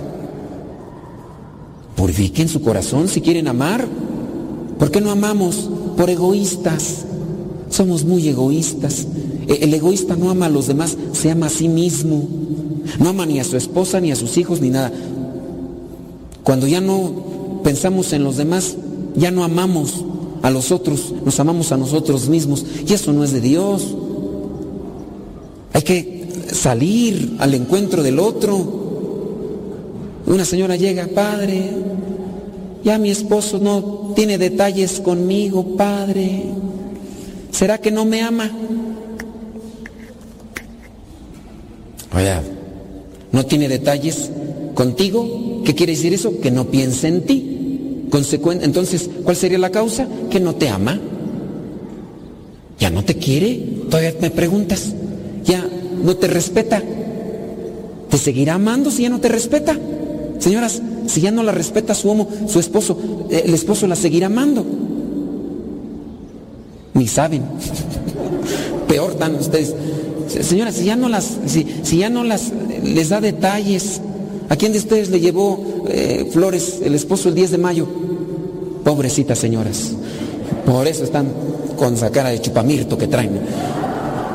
No, ¿para qué andan buscando esos viejos tacaños egoístas? Pues usted tiene la culpa, ¿para qué andan buscando? No, no, no, no les crean a los viejos cuando nada más les pelan los dientes así para sonreírles, no. Obras son amores y no buenas razones, decía el poeta, porque hay muchos buenos para hablar, uy, tiene una lengua filosa, filosa y hasta eh, viejos de esos libidinosos que hasta les cambia la voz. Hola, ¿cómo está? Y ahí va la mensa, creyéndole que así le va a hablar siempre. Nomás mientras te agarra, nomás mientras te casas ya, después, ¡cápurate! onta la voz sumisa y, deliciosa, exquisita y así hasta aterciopelada. No, señoras, pero bueno, ustedes escogieron. Ustedes escogieron. Eh, para amar hay que purificar el corazón. Hay que limpiarlo constantemente, hay que escuchar cosas que me purifiquen, hay que no ser egoístas. Y lamentablemente a veces somos muy egoístas, mucho, muy egoístas. Pensamos solamente en nosotros, en nosotros, no pensamos en los demás. Muchas veces, aunque uno no tenga ese sentimiento, porque hay veces que decir que para amar hay, que sentir algo. ¿Quién de ustedes se casó porque sentía eh, en su estómago mariposas? ¿Quién? Levante la mano. ¿Quién de ustedes se casó? Pobrecitas. Nomás dos señoras lo levantaron. Las, a lo mejor ni eran mariposas, a lo mejor eran lombrices y... El viejo, onte el viejo, a ver dígame, onte el viejo. Ya, se fue, ah, ya ve, por él, eran lombrices, eran lombrices. Señora, ahí está la cosa por no distinguir. Las otras ni sintieron nada, les fue peor. Esas más se casaron, quién sabe qué. ¿Qué, ¿Qué es el amor? El amor es entrega, el amor es sacrificio, el amor es respeto. El amor es decisión. Para amar necesitamos tener un corazón limpio y que no sea egoísta. Mientras yo no sea egoísta, yo respeto, soy detallista, soy sacrificado.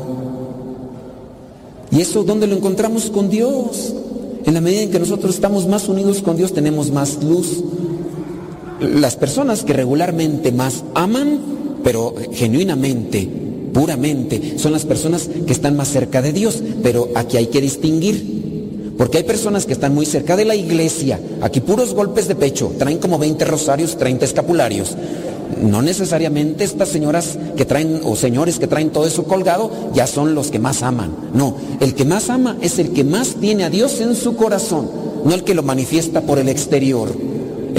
tener cosas por el exterior, pues todos lo pueden hacer, hasta los actores.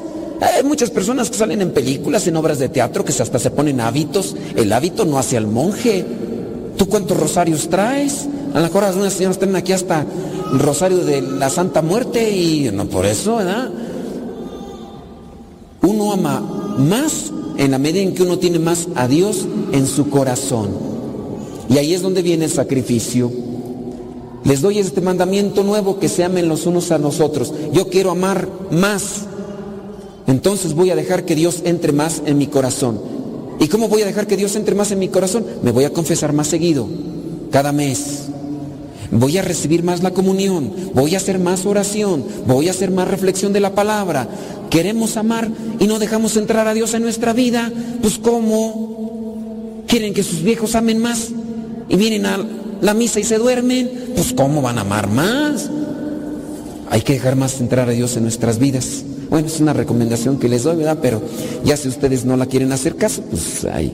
Versículo 35. Si se aman los unos a los otros, todo el mundo se dará cuenta de que son discípulos míos. Todo el mundo se dará cuenta de que son cristianos si, si nos amamos. Si no nos amamos, aunque traigamos un montón de escapularios o, crucifijos, la gente no se va a dar cuenta que somos cristianos. Van a decir, no, fanáticos, fanáticos. Hay veces que hasta los que se suben a saltar a las combis traen escapularios un montón aquí de San Judas y se suben a saltar. ¿Ustedes creen que esos en verdad son discípulos de Cristo? Son discípulos del diablo. Aunque traigan ahí sus escapularios y demás algunos hasta tatuados aquí, San Judas, el Sagrado Corazón. ¿Eso qué? No, hay que traer a Dios en el corazón y en la medida que traigamos a Dios en el corazón, amamos. Reflexiones entonces, ¿de qué hablas? ¿De qué platicas regularmente con los demás o donde estás? De lo que está lleno tu corazón. Ojalá que el día de hoy te lleves algo bueno a tu corazón para que de las cosas que platiques más al rato sean cosas que animen y que fortalezcan la fe de los demás. Y que trates de vaciar tu corazón de resentimiento, de orgullo y de soberbia para que dejes entrar, entrar a Dios en tu corazón y así podamos amar más a los demás. Amarlos es respetarlos, es sacrificarnos por ellos, es buscar siempre lo bueno. Eso es amar a los demás. Buscar siempre lo bueno. No son solamente besos, abrazos y caricias. Amar, no. Amar es respeto. Es buscar lo bueno en el otro.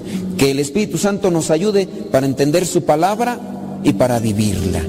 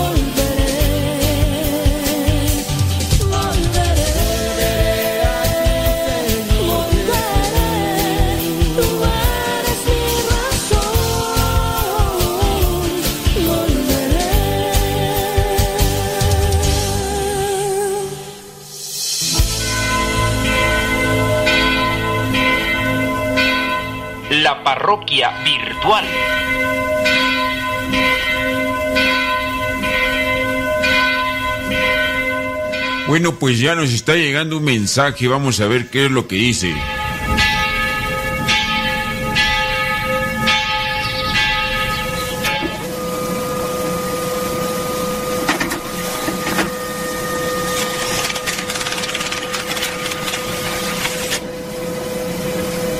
La pregunta dice lo siguiente.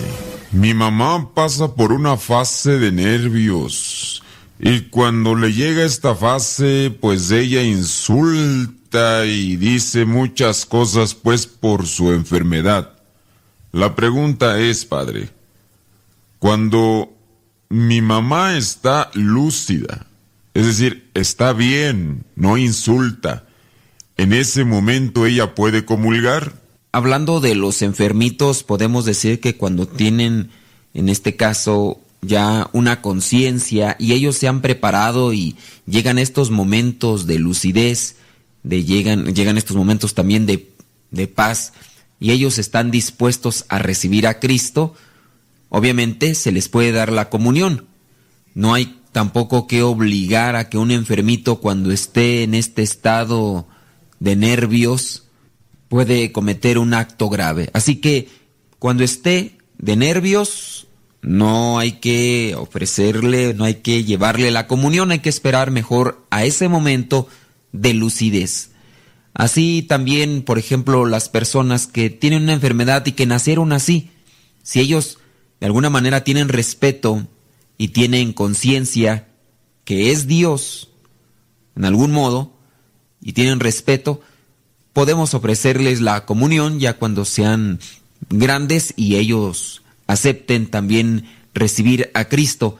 Pero si el niño sufre de alguna enfermedad y no tiene absolutamente ninguna conciencia y apenas se le da la comunión, la saca o juega o quiere tirarla, no hay que darle la comunión en esos casos.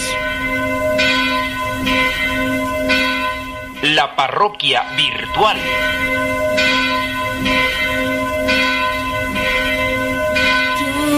Es esta que surge cual aurora bella como la luna, resplandeciente como el sol.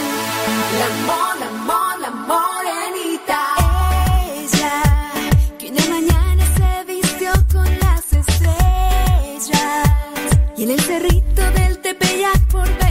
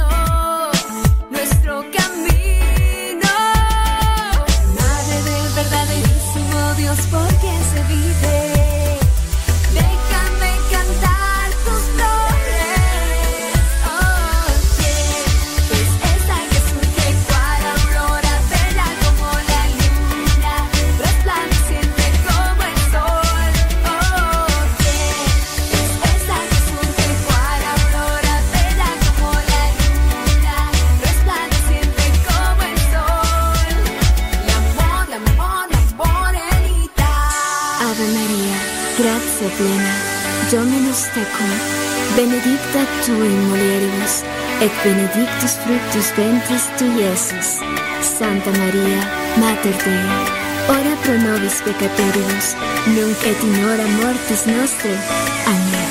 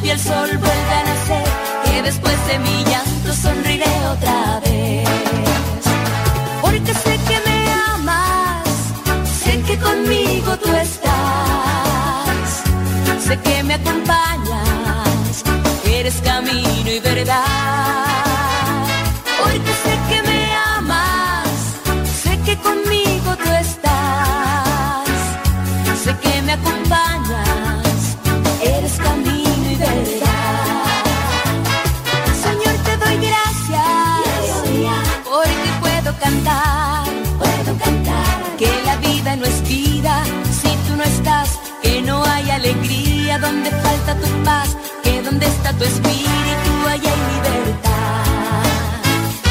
Señor, te doy gracias, porque puedo cantar. Que la vida no es vida si tú no estás, que no hay alegría donde falta tu paz, que donde está tu espíritu, allá hay libertad. Porque sé que me amas, sé que conmigo tú estás sé que me acompañas, eres camino y verdad. Porque sé que me amas, sé que conmigo tú estás, sé que me acompañas, eres camino y verdad.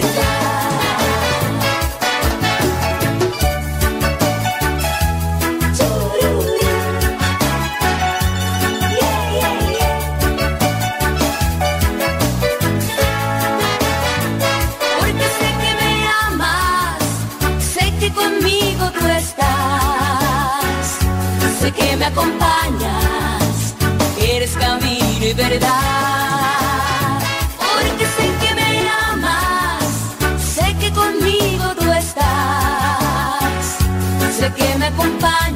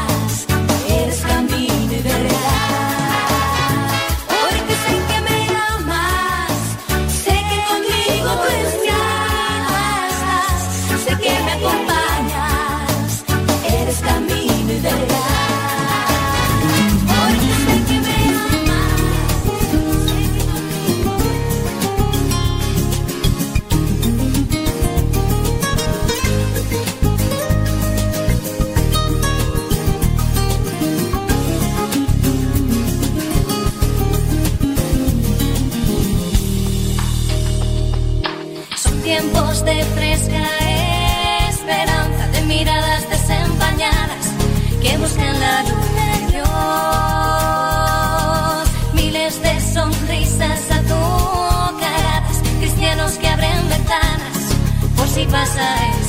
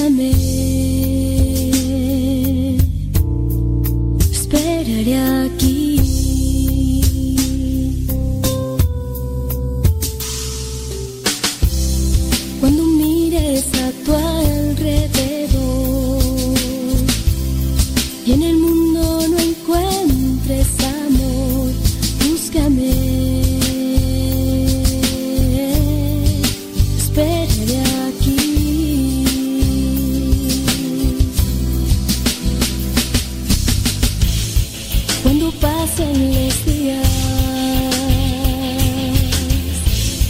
no encuentres encuentre salida.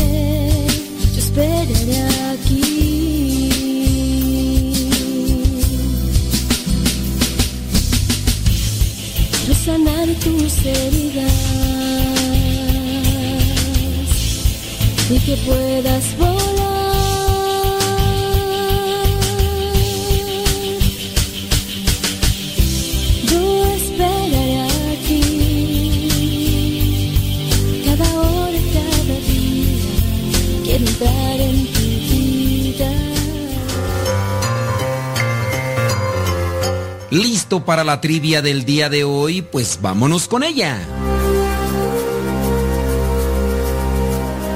La pregunta es la siguiente, es muy sencilla. ¿Cómo se llamó el padre del rey David? ¿Cómo se llamó el papá del rey David? ¿Se llamó Obed? ¿Se llamó Boz? ¿O se llamó Jesé? ¿Cómo se llamó el padre del rey David? ¿Se llamó Obed? ¿Se llamó Boz? ¿O se llamó Jesé?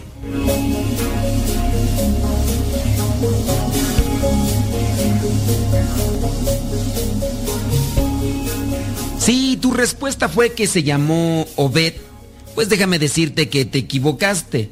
Si tu respuesta fue que se llamó Boz, también te equivocaste. El papá del rey David se llamó Jesé. El papá del rey David se llamó Jesé. Hay varias citas bíblicas donde lo puedes tú verificar. La primera es Ruth capítulo 4 versículo 22. También está en Mateo capítulo 1 versículo 6. Y obviamente también está en el primer libro de Samuel capítulo 16 versículos del 6 al 13. En ese libro de Samuel viene a escoger a quien va a ser el nuevo ungido después de que Saúl se ha equivocado. Dios le pide a Samuel que vaya a la casa de Jesé para escoger a uno de sus hijos, que será el nuevo rey. Dice el versículo 6, cuando ellos llegaron, Samuel vio a Eliab y pensó, con toda seguridad, este es el hombre que el Señor ha escogido como rey. Pero el Señor le dijo, no te fijes en su apariencia ni en su elevada estatura, pues yo lo he rechazado. No se trata de lo que el hombre ve, pues el hombre se fija en las apariencias, pero yo me fijo en el corazón. Entonces Jesé llamó a Abinadab y se lo presentó a Samuel. Pero Samuel comentó, tampoco a este ha escogido el Señor. Luego le presentó Jesé a Samá, pero Samuel dijo, tampoco ha escogido a este. Jesé presentó a Samuel siete de sus hijos, pero Samuel tuvo que decirle que a ninguno de ellos lo había elegido el Señor.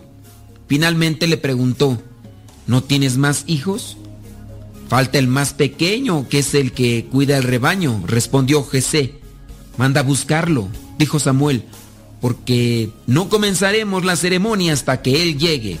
Jesé lo mandó llamar y el chico era de piel sonrosada, agradable y bien parecido. Entonces el Señor dijo a Samuel, Este es. Así que levántate y conságralo como rey. Enseguida Samuel tomó el recipiente con aceite y en presencia de sus hermanos consagró como rey al joven que se llamaba David. A partir de aquel momento, el Espíritu del Señor se apoderó de él. Después, Samuel se despidió y se fue a Rama. Ahí está, primer libro de Samuel, capítulo 16, versículos del 6 al 13. Aquí tenemos una enseñanza. Cuando Samuel va a escoger a uno de los hijos de Jesé, este piensa, si busco a un rey o a uno que puede ser el rey de Israel, sin duda es una persona robusta, fuerte, porque la función del rey no era solamente sentarse en un trono y desde ahí mandar órdenes, sino la función de un rey era estar al frente del batallón cuando su batallón estuviera peleando con batallones enemigos, con pueblos enemigos. Esa era la función del rey, eso debía de hacer el rey. Y por eso Samuel pensaba, de seguro, tiene que ser un hombre grande, robusto, espalda ancha, fuerte, para que pueda vencer a los guerreros enemigos. Dios se fija en el corazón, no en las apariencias. El ser humano tiene eso. Buscamos más la apariencia. Tenemos ese error. Actualmente para nosotros tiene más valor la apariencia en todos los sentidos Buscas a una persona para casarte y lo buscas por su apariencia, pero no te pones a analizar cómo es interiormente. Te fijas en sus ojos bonitos, en su rostro bonito, en su cuerpo bonito y a lo mejor te fijas también en las apariencias. Tiene automóvil, tiene casa, tiene dinero, ¡uh, qué bien!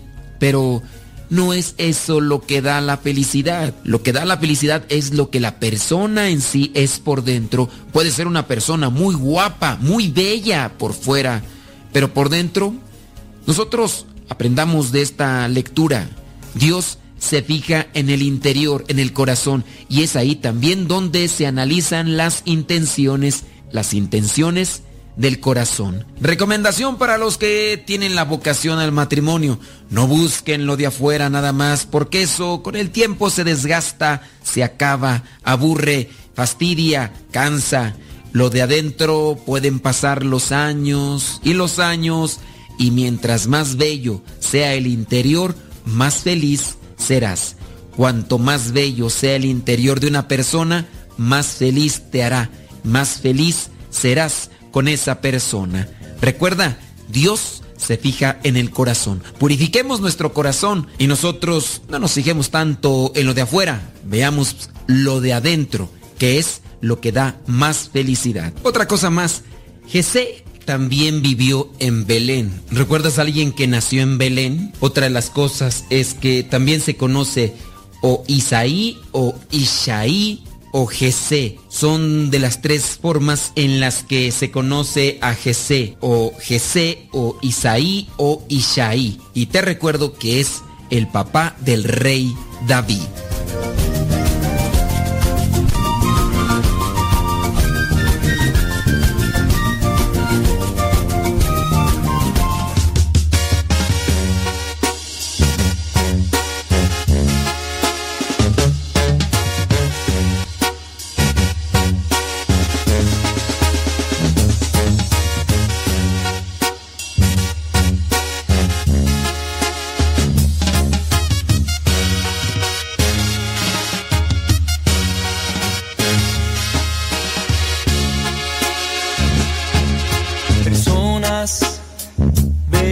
Una a una y sin parar. Cada una sufre sin saber, sin saber a dónde caminar. Si supieran que eres tú,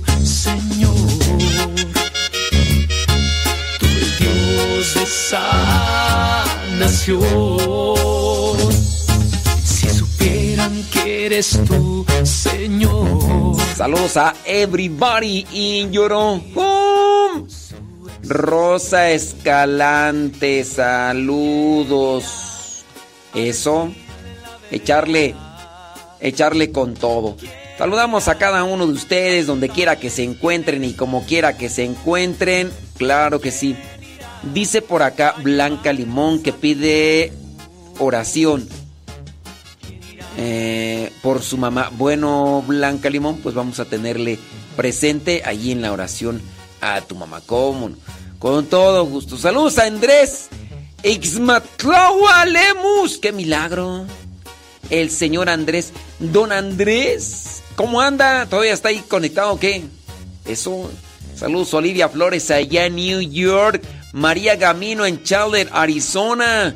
Saludos. Allá en Pensilvania está Lismar Muñoz. Saludos.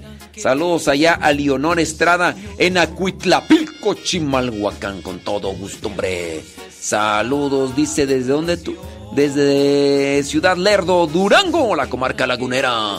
Allá se encuentra Marta Patricia Fraustro. Saludos a Kevin Fernie. Kevin Fernie. Dice que tú mmm, encomienda sus oraciones a María Elena Medina. Está internada. Híjole. Dice que. Ay, Dios mío, santo. ¿Cómo puede ser posible, hombre? ¿Por qué tanta violencia? Eso. Bueno, pues ahí la vamos a tener ahí también presente en la, en la oración. Claro que sí. Eh, Carmela Viñamena. Carmela Viñamena anda en Los Ángeles, California. Ay, Carmela Viñamena. Saludos allá, dice Elsa Díaz en Nashville, Tennessee. Saludos a, Doña Carmen allá en Juventino Rosas, Guanajuato. Si es que nos está escuchando. Tenemos por acá una pregunta. Pregúntame. Dice, en un taller que nos dieron de tanatología me quedé con una duda. Muy bien. Cuénteme. Dice, ¿qué pasa cuando uno le reclama a Dios? La psicóloga dijo que era parte del duelo. No puedo hacerlo. eh, yo no podría reclamarle a Dios por lo que conozco de Dios. Pero la realidad es que siempre buscamos el culpable y siempre es Dios. Yo les pido que hagamos el Padre Nuestro y lo vamos después reflexionando poco a poco. Eso me ha servido. ¿Está correcta la forma cuando me buscan? Ujú. Sí, es un tema delicado aquí con relación al reclamarle a Dios. Vamos a analizar un poquito sobre esta cuestión del de la liberación de la, de la sanación. Hablando de, de la tanatología, he leído un poco, no es que yo así como que wow, super wow, no, pero sí, he leído un poco y sé que se necesita, miren, necesitamos un cierto tipo de liberación. No es reclamarle a Dios por reclamar, como reclamarle a una persona por enojo, por llegar tarde. Quizá dentro de nuestras creencias que podemos ir teniendo, guardamos un cierto tipo de reproche hacia Dios, pero a veces no lo decimos porque pues decimos no, no está a lo mejor correcto, pero yo estoy aquí enojado con, con Dios, puede ser, por nuestro desconocimiento lo que sea. Lo correcto sería externarlo, porque es irlo guardando el enojo hacia alguien o hacia Dios, en su caso, el enojo hacia alguien, persona o hacia Dios, cuando se genera, cuando se concibe, entonces ahí se queda y va haciendo o provocando un cierto tipo de resentimiento, un cierto tipo de rencor. Lo mejor siempre es externarlo, en su caso, ¿verdad? Cuando sea necesario. La persona, por ejemplo, el papá que abandona a su hijo. El papá dice, no, el hijo dice, yo estoy enojado con porque me abandonó. Pues decírselo. Eh, quejarse es manifestar esa situación. Hay de quejas a quejas. Creo yo que la queja en relación a Dios no tendría que tener esa mala, esa intención de ofender. La queja es, oye, no me gustó el caldo de verduras que me dieron con pollo. Estaba insípido. Eh, no tenía sabor y además no tenía sal. Ya me quejé. y con relación a eso, pues, ¿está mal que me haya quejado? No. Supieron de algo y yo me externé.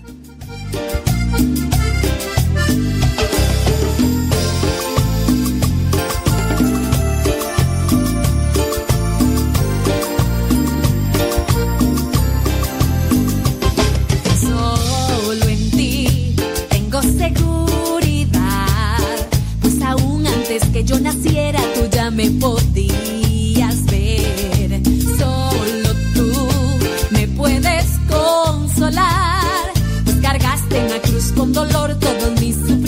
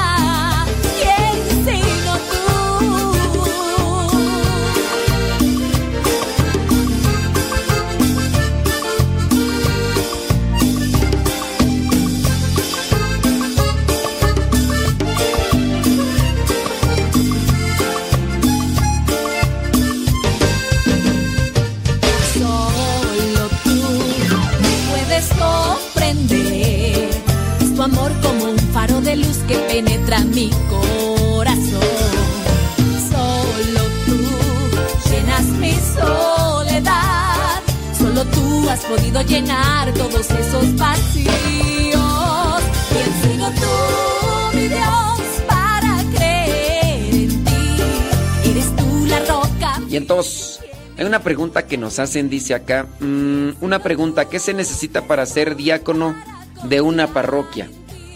Pues se necesita aprobación del obispo y una formación filosófica y teológica de unos 5 años a 7. 5 a 7 años. Así nomás. Claro que sí, Brenda. Vamos a estar unidos en oración por lo que nos pides. Para que Dios se manifieste. Ándele pues, Brenda allá en León, Guanajuato. Guanajuato, si tiene preguntas, láncenos sus preguntas, ya saben, nomás ahí póngale pregunta porque luego uno no ve las preguntas. Dice, bla, bla, bla, bla. Eloísa Espinosa, gracias, gracias. Muy bien, dice por acá, ok, vamos a checar esto de las preguntitas, como no, con todo gusto. Ya sábanas, ¿para qué cobijas? Dice, mm, yo quiero yo quiero poner en banco de oración. Dice, por la pronta recuperación eh, física y espiritual de Virginia, para que el buen Dios le conceda su santa voluntad. Bueno, pues ahí vamos a estar. También dice, eh, por el eterno descanso del señor Pérez, Eh, por la familia Gaspar Rubio. Muy bien, bueno, pues ahí vamos a pedir también por estas necesidades. Esperando. Ah, estábamos acá con lo de lo del recl- reclamo. Sí, miren, ¿Es correcto reclamarle a Dios cuando hay una situación de dolor? Cuando hay una situación así de, de- de sufrimiento. Es que hay que entender la queja o el reclamo. No siempre es reclamar con odio, no siempre es reclamar con coraje, no siempre es reclamar con ese tipo de, de, intención hiriente. No, pues eh, ponía yo el ejemplo del hijo que le reclama al papá. Estoy muy enojado porque me abandonaste. Estoy muy enojado porque me dejaste solo. Eh, tengo mucho enojo o tenía mucho enojo y se está quejando. Entonces, en el reclamo que vendría a ser a Dios, se puede dar. Se puede dar, pero también hay que saber cómo es que se hace ese tipo de reclamo. Muy bien. Dice por acá, por aquí, va pasando. Saludos hasta Seal, Texas. Allá está Israel S. Ándele, ándele. Déjame ver por acá.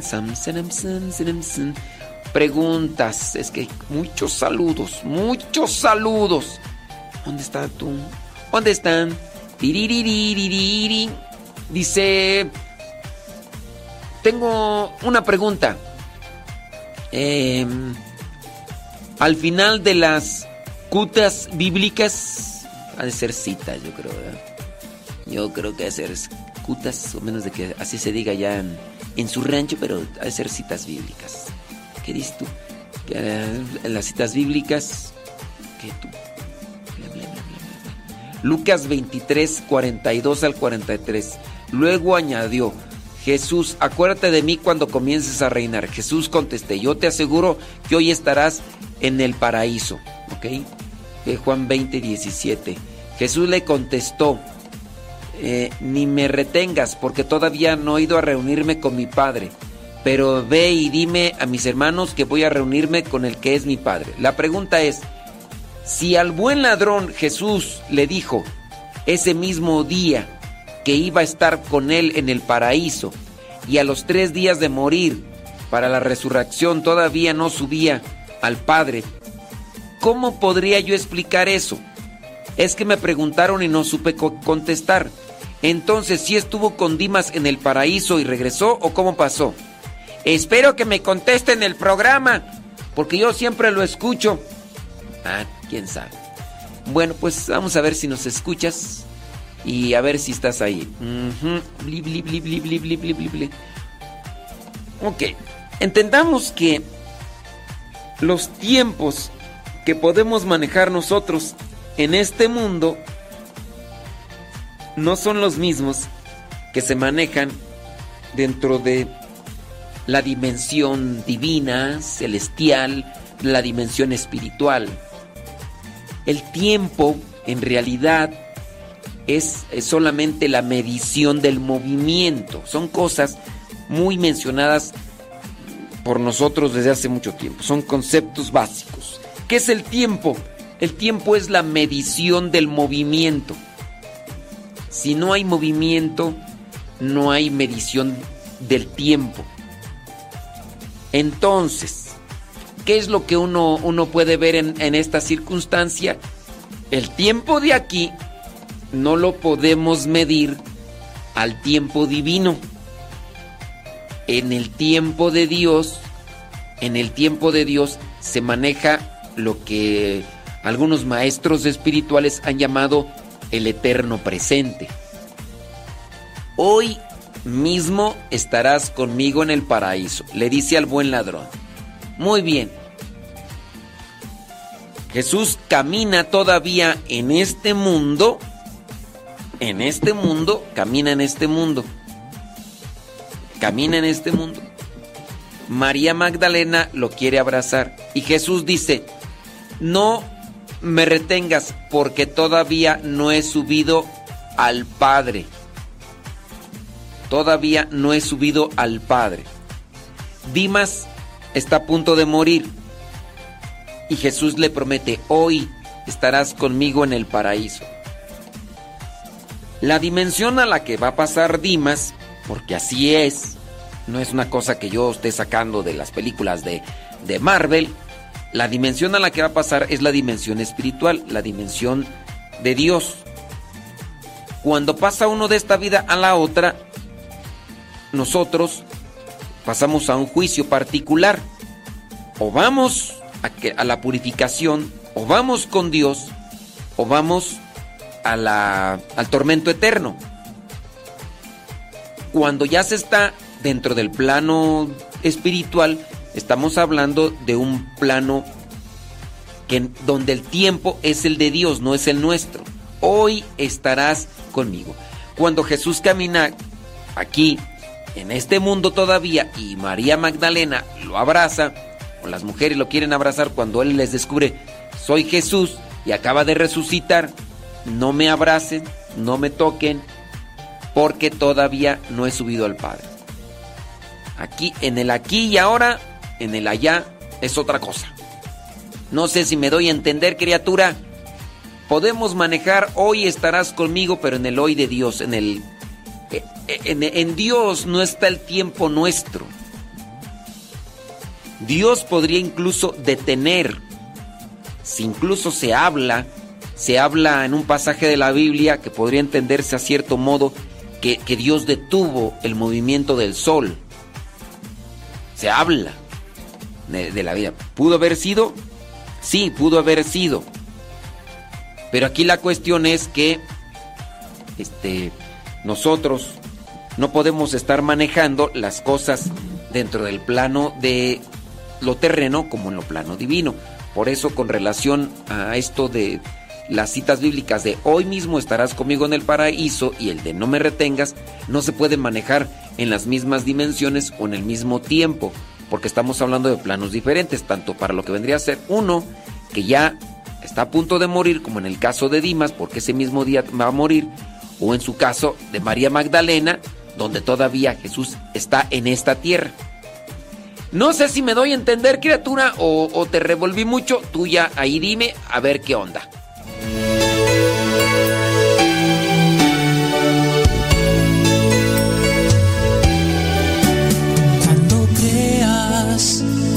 Todo te va mal.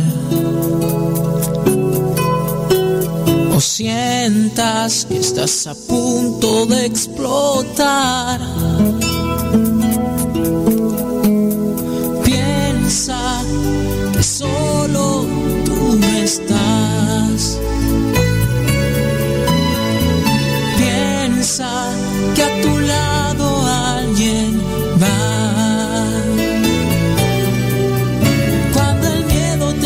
empiece a dominar, o creas que nadie nunca te querrá. Voltea ya alguien de verdad, Él desde siempre amándote está. Con tus temores y defectos o tus ganas de vivir, Él te ama, Él te quiere, Él es así, quien te sueña. Ah, es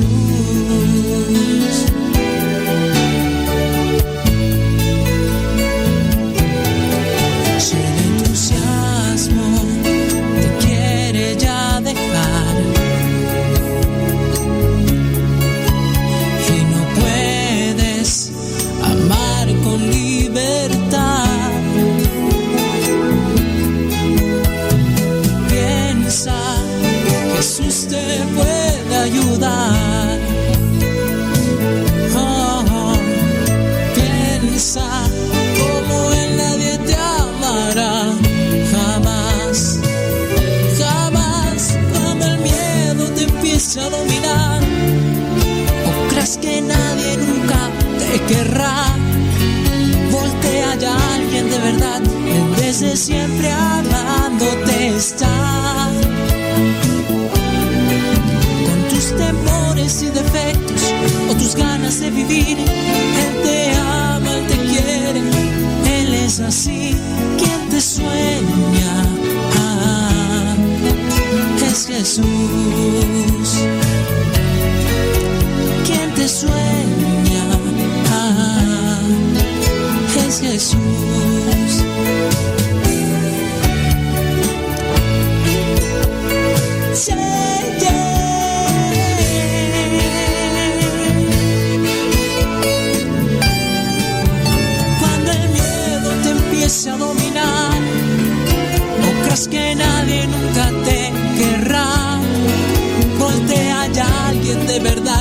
Desde siempre amándote está. Con tus temores y defectos, o tus ganas hace vivir. Él te ama, Él te quiere, Él es así quien te sueña.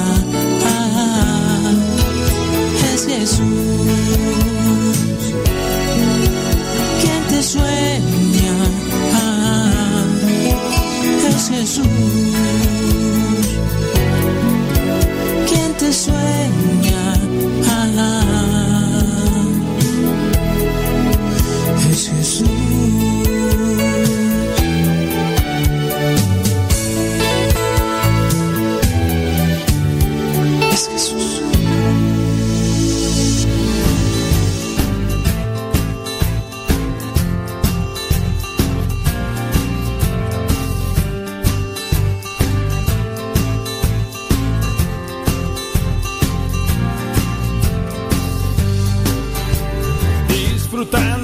Signos de paz, compartiendo gestos de amor, va rotando el gozo de la vida dada, anunciamos a nuestro Dios, todos somos uno en su amor, todos somos muchos al ver que viviendo hoy su palabra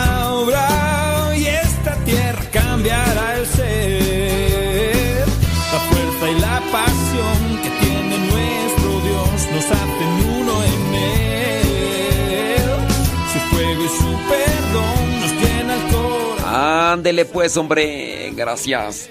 Gracias a Everybody in Your Own. Ah, Efectivamente, Chuy, tú tienes mucha razón. Estaba, am- estábamos ahí hablando sobre la pregunta que alguien nos hizo, pues que estuvo en un, en un taller y la tanatóloga decía que cuando nosotros también tuviéramos como que una queja contra Dios, que podríamos hacerla, que es válido. Y entonces la persona dice, pues yo de lo que conozco de Dios, como que no lo podría hacer. Pero es que también les digo, de- depende de la queja. Y Chuy me hizo una eh, mención, creo que oportuna, en el sentido de que bastaría con que le miráramos los salmos. Mira, ya busqué por ahí un salmo, hay muchos salmos, hay varios, donde se da una queja. Veamos el salmo número 64. El Salmo 64 dice así, Dios mío, escucha mi queja. Protege mi vida de mis terribles enemigos. Escóndeme de los malvados y de sus planes secretos. Líbrame de la conspiración de los malvados, que afilan su lengua como espada y lanzan como flechas palabras venenosas desde su escondite. Y así otros pasajes también que podríamos encontrar como, como reclamo. eh, el 142, versículo 2, mira. ¿Dónde está tú? ¿Dónde está? Con fuerte voz clamo al Señor. Con fuerte voz le pido misericordia. En su presencia expongo mi queja. En su presencia doy a conocer mi angustia. Cuando me encuentro totalmente deprimido, Señor, tú conoces mi camino. En el camino por donde voy. Me han puesto una trampa. Vuelvo la mira- mirada a la derecha y nadie viene y me ayuda. No hay nadie que me defienda. No hay nadie que se preocupe por mí. A ti clamo, Señor, y te digo, tú eres mi refugio y tú eres todo lo que tengo en esta vida. Presta atención a mis gritos, porque me encuentro sin fuerza. Encontramos un tipo de reclamo, de queja. Y, así podríamos ir haciendo esta búsqueda de estos salmos que tienen una relación de queja. La queja no es, no es en sí mala. Quejarme con Dios, pues, no, no es que sea malo. Lo malo de una queja es cómo se hace la queja, con qué elementos y sobre qué nos quejamos. Pues hay veces que nos quejamos hasta de cosas buenas, nos quejamos de, pues no, pues hay que también analizar la, situación de qué nos estamos quejando.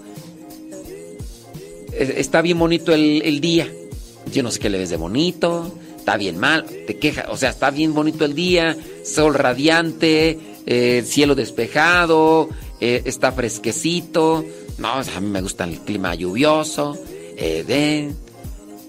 Y entonces hay quejas hasta porque todo está bien. Entonces hay que también analizar qué tipo de quejas nosotros vamos teniendo por ahí. A ver, déjame ver, dice Chuy, ¿qué dice Chuy? Juan 11, 21 dice, Marta dijo a Jesús, Señor, si hubieses estado aquí, mi hermano no habría muerto. Pero aún, pero aún ahora se, ahí se está quejando, si es cierto. Cuando Marta, Marta, le dice a Jesús, si hubieses estado aquí. Bueno, mm, esta Marta de por sí es quejosa. Porque también recuerda que, Señor, no te preocupa que mi hermana nomás esté ahí sentada y yo, yo allí trabaje y trabaje, Señor. Es que nos quejamos. Entonces no es malo quejarse con Dios. La cosa es por qué te quejas, por qué nos quejamos. Señor, suéltame, yo quiero hundirme en el pecado, yo quiero... Eh, pues no, ¿por qué no me dejas, Dios? ¿Por qué? No, pues hay que, hay que revisar los tipos de quejas. ¿All right? Muy bien. Dice... Ok, muy bien. Ah, qué bueno. Sale, vale. Eso es Toño, Pepito y Flor. Déjame ver por acá otra pregunta. Pregúntame. Bueno, y ahí respondimos a la persona de... Y resultó que... Ok. Ya, ya respondimos ahí. Eso no sé si le quedó claro, ¿verdad? Pero... De que respondimos, respondimos. Dice también que lea el libro de Job, cómo se queja. Ya tienes toda la razón, don David Trejo. Tienes toda la razón. El libro de de, de Job es, ya es una, una queja. es una queja permanente. Hice una queja permanente. Muy bien. Vamos a cambiar porque eso creo ya que ya, ya quedó, ¿no? Ya, ya, ya. Ya, listo, toca listo, ya, ya quedó. Dice por acá, por aquí, va pasando. ¿Cómo se llama esa rola? esas preguntas, no, hombre. otra pregunta. Eh, bli, blu, bla, bla, blu, bla, bla, bla. Es que estoy mirando puro saludo. Puro saludo y más saludo. Y más saludo.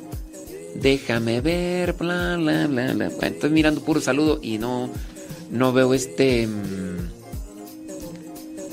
preguntas como tal. Muy bien. Vamos a ir a un comentario. Ay, se me fue, ya se me fue el comentario. ¿Qué iba a decir? ¿Qué iba a decir? ¿Cuál era el comentario? ¿Tú qué iba a decir? ¡Ay, ya se me borró! Ah, sí, sí. No solo es buena, no solo es la buena semilla, no solo es la buena semilla que hay que sembrar, hay que, hay que también saber sembrar. No solo es la buena semilla, hay que saber, no solo es la buena semilla, hay que saber sembrar. Platicaba yo con unos padres de familia sobre cómo los buenos consejos son siempre necesarios y oportunos. Pero a unos papás que me decían, es que le damos buenos consejos a nuestros hijos.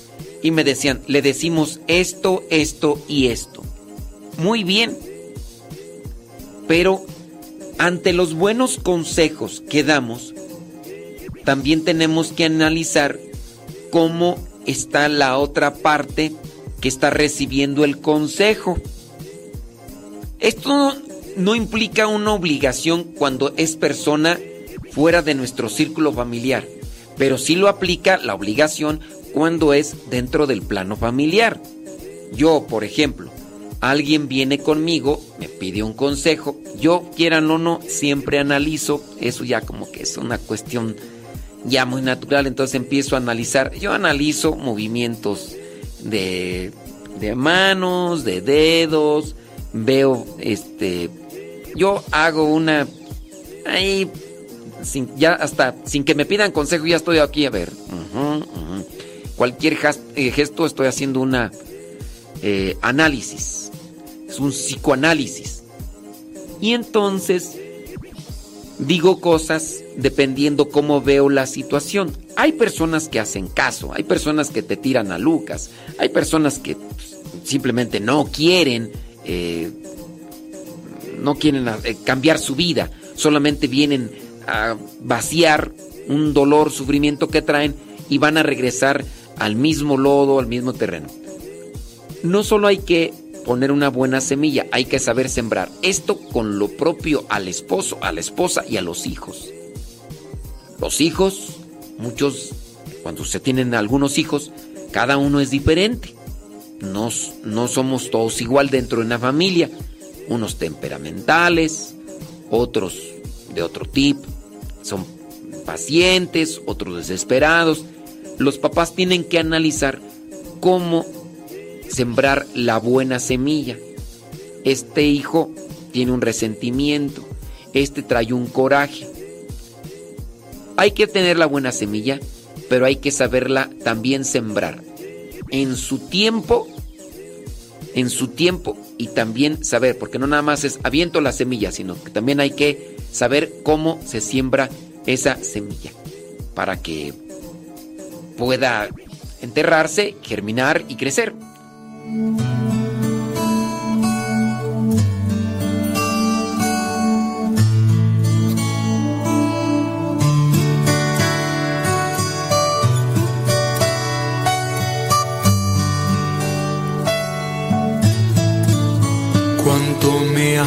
Jesús, qué infinito tu amor, moriste para salvarme.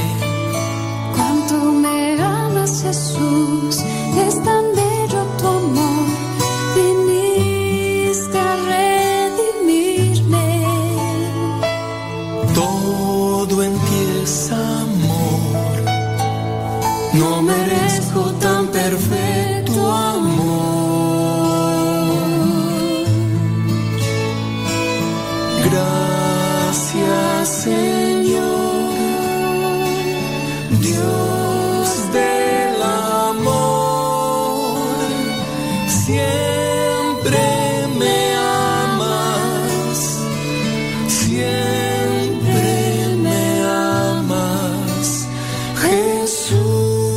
triste fue decirnos adiós cuando nos toro, torororo. Estaba mirando por acá un, un mensaje de una persona, pues, que qué decirle, a qué decirle que, qué se le podría decir a una persona que tiene, pues, a su mamá, pero la mamá los abandonó, abandonó a sus hijos. Y a veces les dice que no los quiere y les dice que mejor los hubiera a- abortado. A ver, ¿qué le podría decir a una persona que tiene mamá? Y la mamá los abandonó a sus hijos.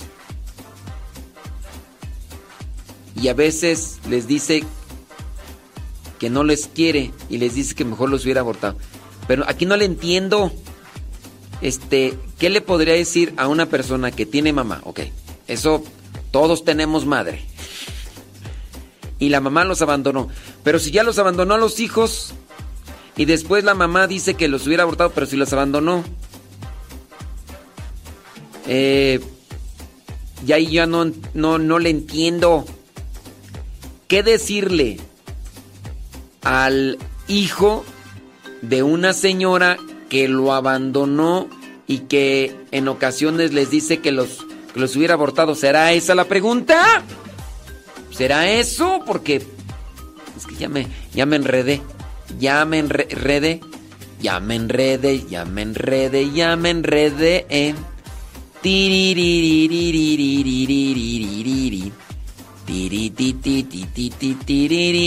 Saludos desde Toluca, dice Juan Soto. Saludos, Kevin Fernández Morelia. Uh -huh. Eso, afectivamente. Andy, pues, un brin. Déjame ver quién hay por acá con preguntas un poquito más claras. Desde Apaseo el Grande, dice Ana Arias Olvera. Saludos.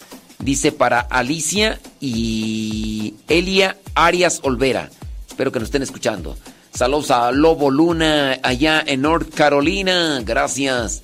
Gracias. Yesenia Raúl Valencia en Carolina del Norte. Sí.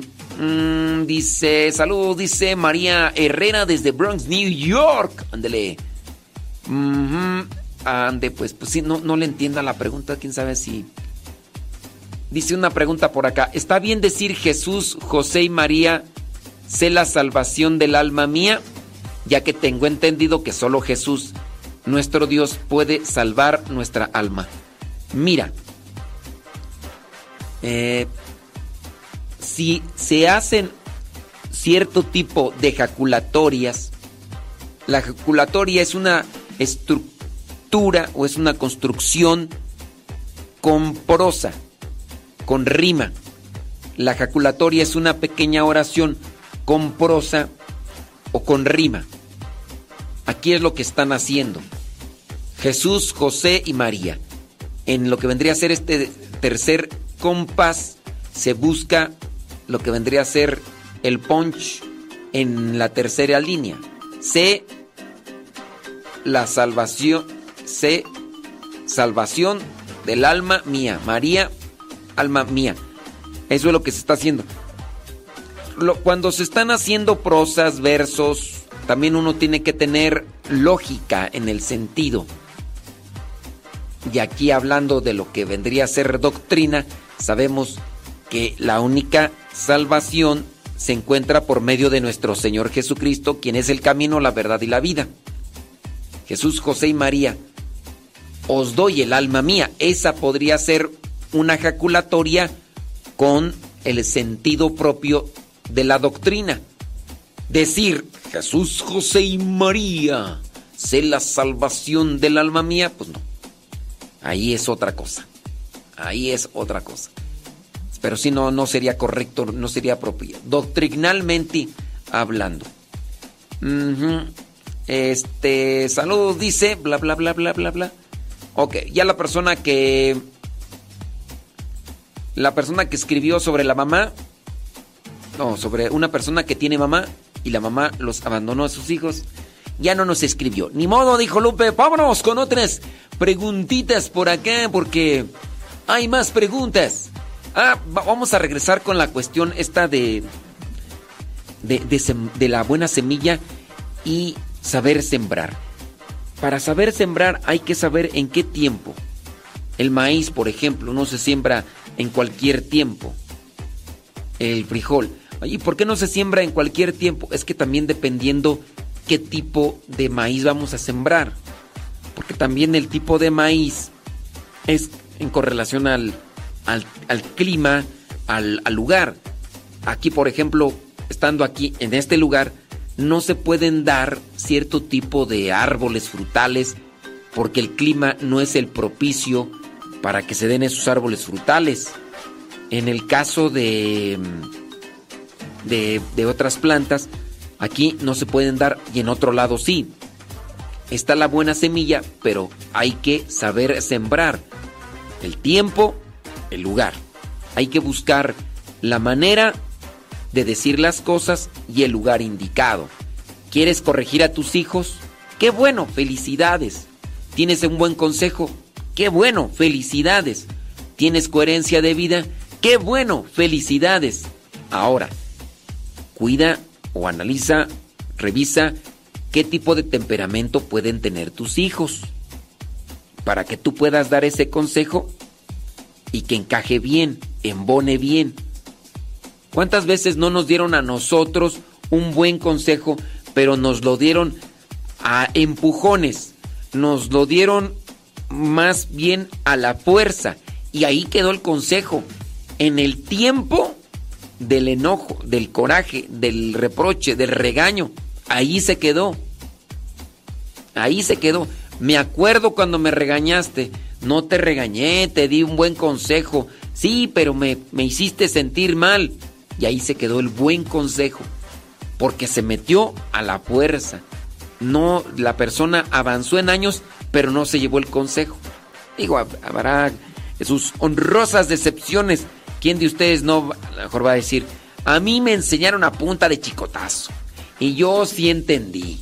Yo no soy cabezón como, pues bueno, pues es que les digo que eh, estamos en este camino, en esta vida, personas con diferentes, con diferentes eh, temperamentos.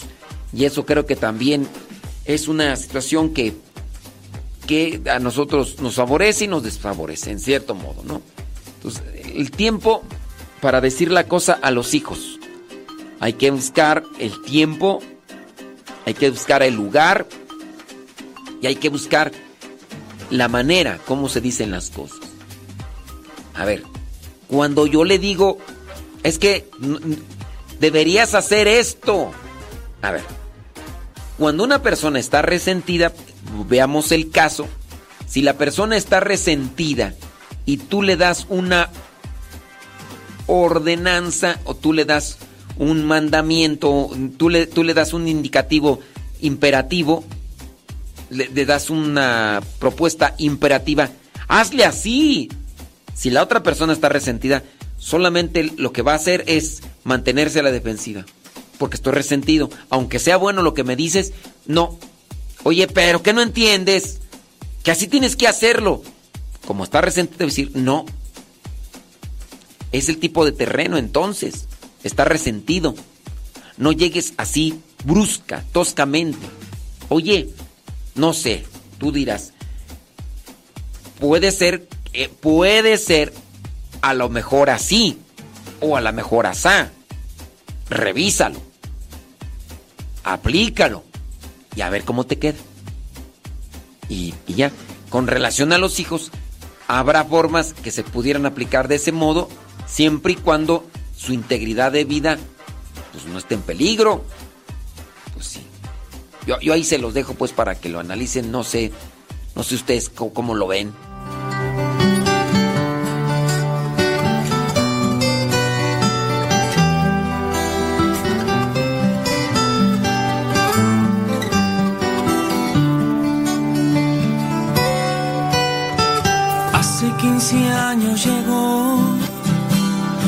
Ese regalo de Dios que mi vida cambió y llenó de tanto amor. Una linda mujer me envió, su carita me cautivó, responsable Dios me dejó de cuidar su corazón. Fue ese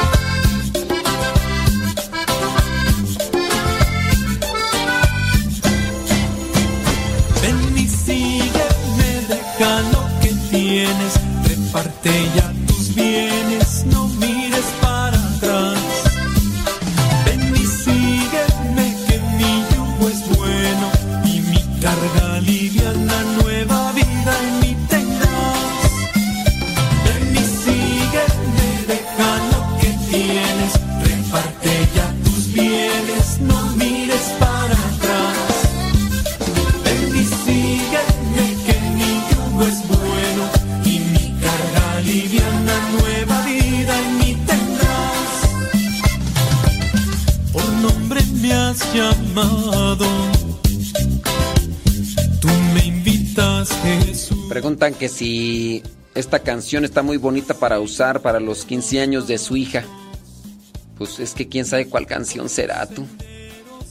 ¿La de Zambito o de cuál? ¿Cómo decía la canción? Zambito, tiriritín, tiriritín, tiriririri, tiririt, ¿o cuál? A ver si.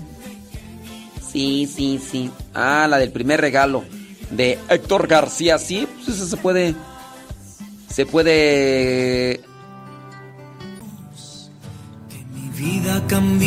De hecho, creo que si. A ver, si memoria no me vaya, Héctor García la compuso por lo de su hija. Una linda mujer me envió, su carita me cautivó, responsable Dios me dejó de cuidar su corazón. Fue ese gran amor,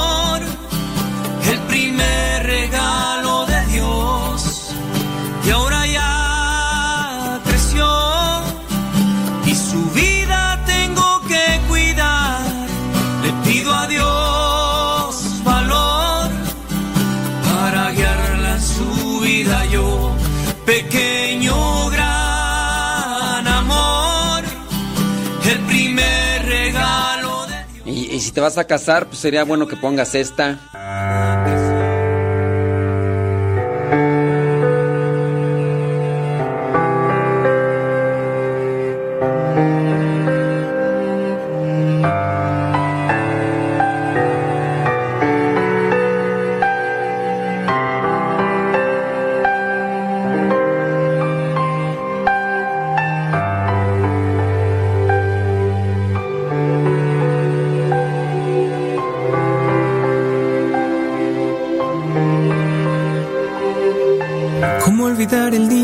Conocí? Nuestras almas se encontraron. Una bella amistad se convirtió en amor. No cabe duda que fue Dios quien nos unió. Desde aquel día no dejo de pensar en ti. Cada detalle tuyo me cautiva. Te convertiste ahora en parte de mi ser. Aún no sé muy bien qué fue lo que pasó. Solo sé que yo te amo. Hoy Dios une nuestras vidas y nos da su bendición. Es el día más dichoso desde ahora tú y yo. En las buenas y si anda de estafador o de estafadora, ya sabes quién. Puedes ponerle esta canción. Para mí la abundancia que tengo es la muestra de un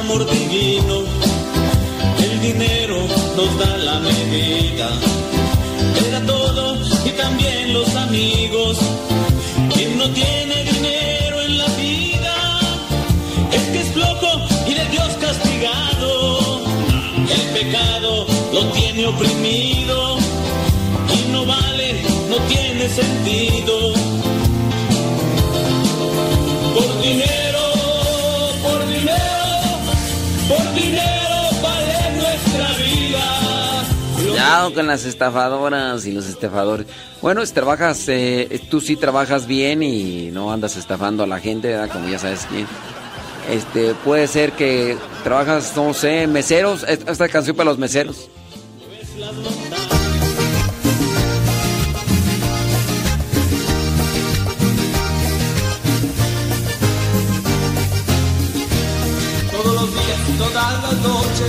Siempre está lleno este restaurante, porque atendemos a toda la gente que es la crema y nata de la gran ciudad. Siempre ofrecemos lo más exquisito, con platillos y algo más. Un buen servicio de los meseros, bien presentados y guapos. Unos tachones muy educados, amables siempre sirviéndose. Recibimos propinas como buenos meseros. Recibimos propinas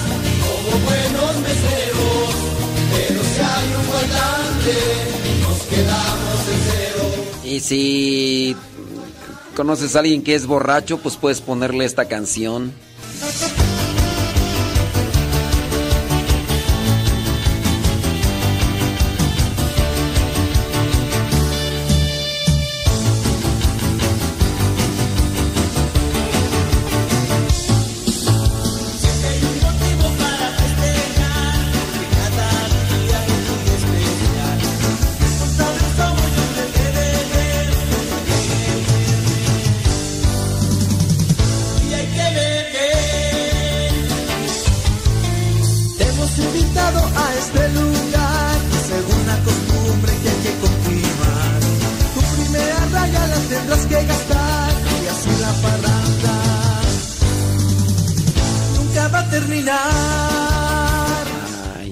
Javier Almanza, paz descanse. Hoy estamos, mañana quién sabe. Por eso pórtense bien, no anden de estafadoras. ¡Ay, ya! ¡Estafadores! ¡No!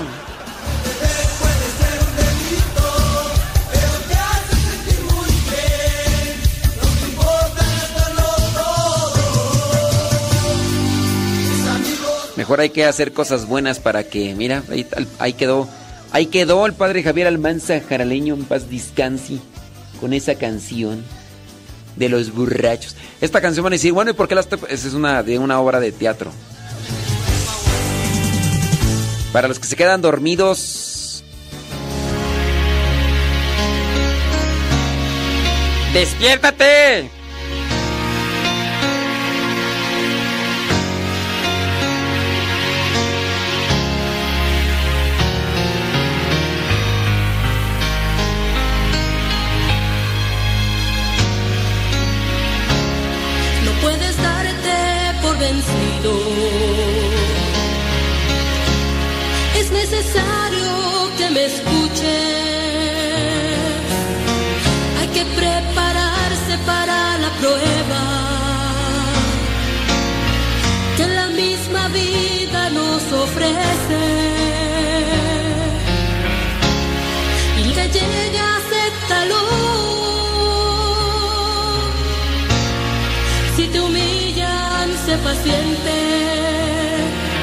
No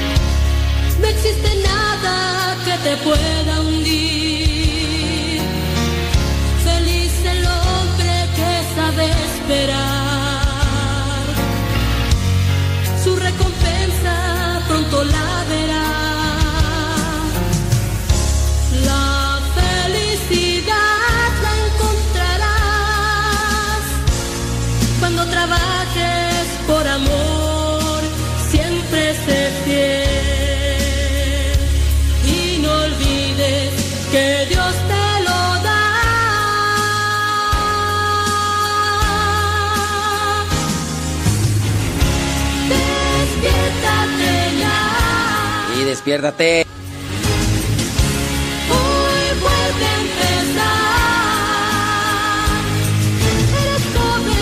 Eh, bueno, ya no eres tan joven, ya no eres tan joven, porque el tiempo pasa.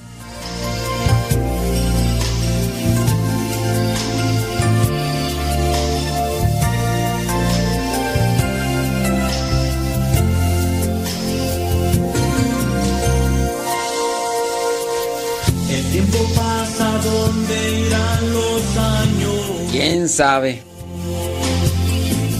Esos que en la vida nunca volverán. No, ya no regresan. Unos van creciendo, pronto serán viejos. Buenos días, buenas tardes, Achú. Los sueños de niños ya no bastarán. No, ya no.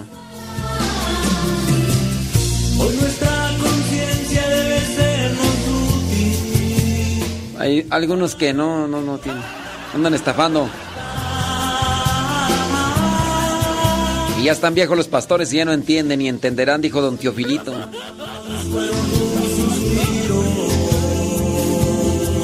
El tiempo pasa y pues hay que sonreír, ¿no? Porque es lo que nos queda. Sonreírle a la vida, aunque hay estafadores.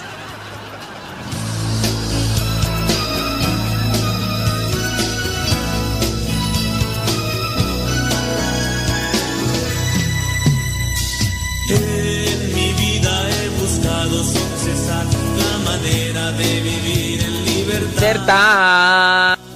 Todo el orbe recorrí sin descansar y en ninguna parte. La pude encontrar.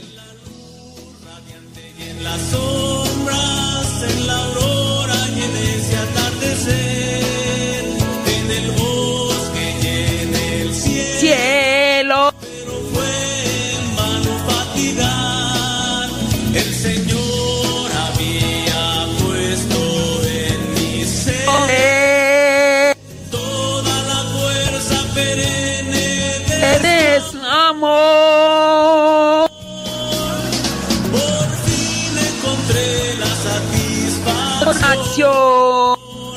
Ese sonreír con el corazón. Ay, hay que sonreír con el corazón. Aunque hay estafadores. Y estafadoras. Pero hay un Dios. Hay un Dios estafador, estafadora. No te hagas. Y sabes qué? Un día, un día va a llegar el momento de partir. Te va a cargar el payaso. Pero vamos a pedir por ti, estafador, estafadora.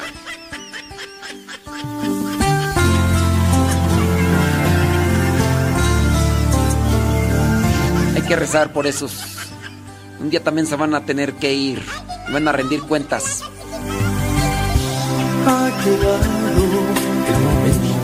Partir y lo extraño es que ya no tengo miedo, sé no puedo hoy decir que haré la voluntad del Señor. Si la muerte es una realidad y aprendemos a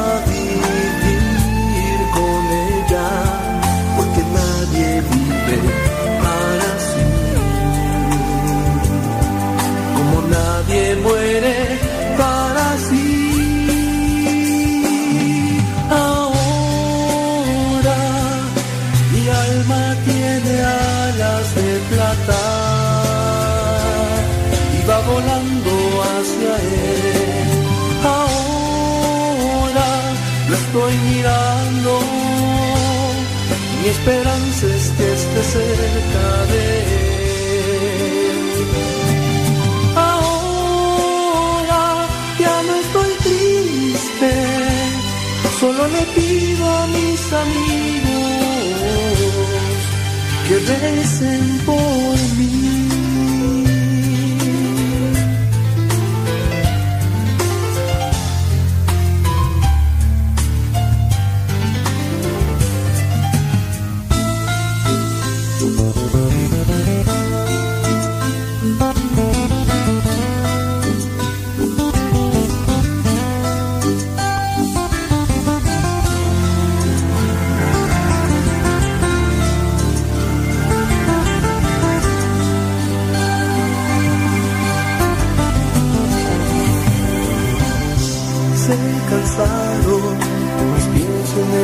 Camino.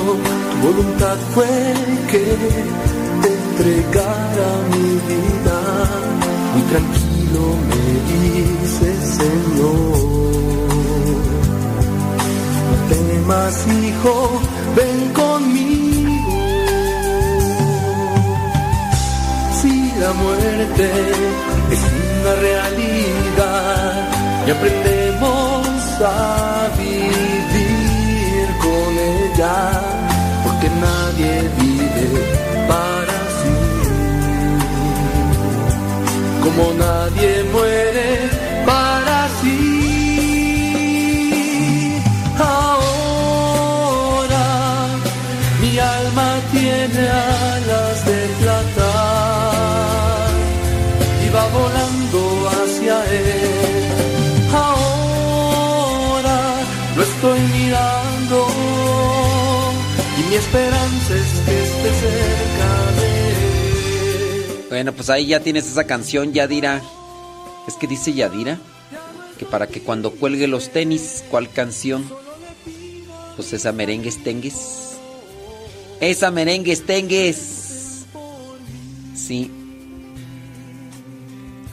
Y si no esta, mira. Por favor.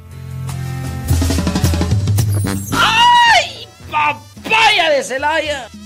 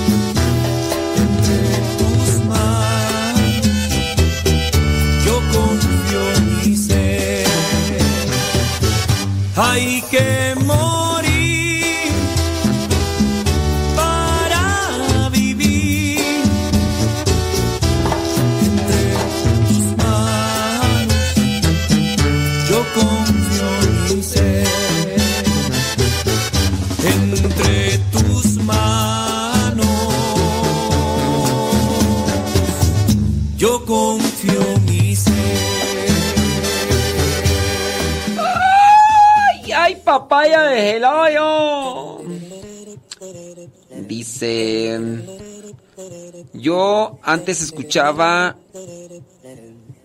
a un laico de la iglesia católica. Él toma preguntas de personas Dijo, le dijo a una señora que no es necesario creer que la Virgen es, que la Virgencita es virgen después del parto. Bueno, yo no sé quién sea ese laico, pero yo te diría que ya no escuches a ese fulano, porque es el dogma de la Inmaculada Concepción. Es decir, es virgen antes del parto y virgen después del parto. Si ese laico dice que no es necesario, pues yo te diría que dejen de escuchar a esas personas, porque pues esas personas quién sabe qué, qué traerán. Que Dios pudo hacerlo de otra manera y él seguía diciendo que la virgencita después del parto no era necesario para ser católica. Él le dijo a la señora, yo digo que dice la Biblia que una virgen está guiando. Sí, pero no, es que eso es dogma de fe un laico, un sacerdote, un obispo que te diga que no es necesario creer que la Virgen es virgen después del parto, entonces está en contra del magisterio, está en contra de la doctrina, entonces pues no lo, no lo escuches, no lo escuches. Ándale pues, ya con, eh, con eso, santo remedio, santo remedio.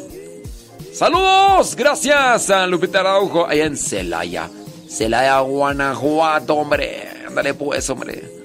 Saludos a Rosa Escalante, que está dormida. Ay, es que ya, esa edad ya. A ver si no queda. A ver si no queda en el sueño eterno, porque puede ser. Agua de Rosa Escalante. Ya esa edad. Sí, sí, sí, sí, sí, sí, sí, sí. Ándele pues, eh, dice por acá, escuchándolo desde el trabajo, Tarboro, Honor, Carolina. Saludos, Luis Cisneros. Súbale a la radio. Gracias.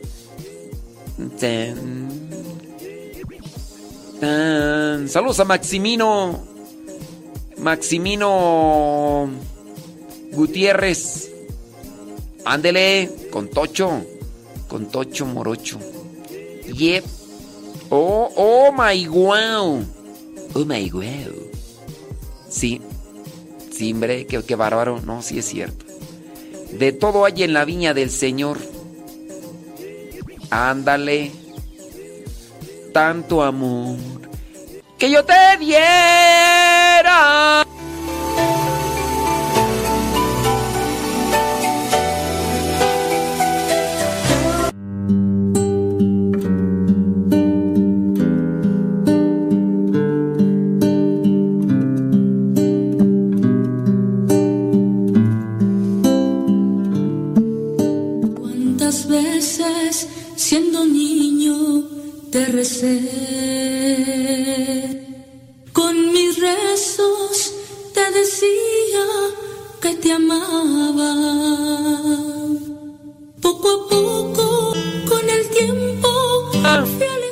Desconectamos de Facebook y de YouTube esperando que el programa del día de hoy deje en ti por lo menos una sonrisa y si deja una reflexión, meditación para cambiar de palabras y actitudes, me doy por bien servido.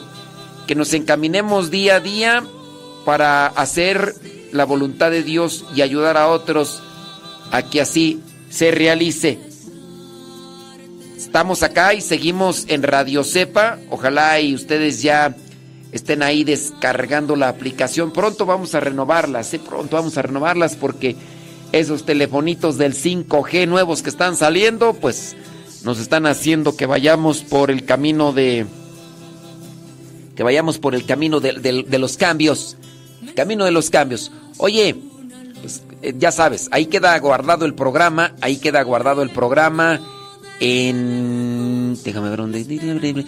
En Modesto Radio, en YouTube. Modesto Radio en YouTube. En Facebook, Modesto Radio. También en Spotify, Modesto Radio, Modesto Radio Spotify. También en...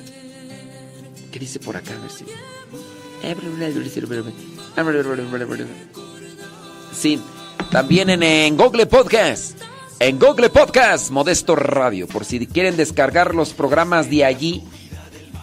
Si quieren descargar los programas de allí, pues ya los pueden después escuchar. Los pueden escuchar ya después cuando no tengan internet. Cuando no tengan internet, ya descargados los programas, los pueden volver a escuchar. Y ahí hay muchos programas que a lo mejor no has escuchado en Spotify, en Telegram, en Google Podcast. Busca Modesto Radio, dice no hay en YouTube y en Facebook. Juémonos de Facebook y de YouTube. Ten cuidado, ahí viene el tiburón. ¡Amá! Una tortillita recién hecha con unos frijolitos y un chilito con carne seca. ¡Ay, ay, ay, ay, ay! Ya mero, eh, ya mero. Vamos a ir ahí a los 15 años, no, que son 18 años, ¿no? De, de, de la hija de, de mi prima Olga. Y también, ah, también con la de Medellín. Y con, también con la de Medellín vamos a ir. Ya después te digo cuándo para que pongas la carne a secar, ama. La carne a secar, ya. A ver si me hago corto, carne seca con carne seca.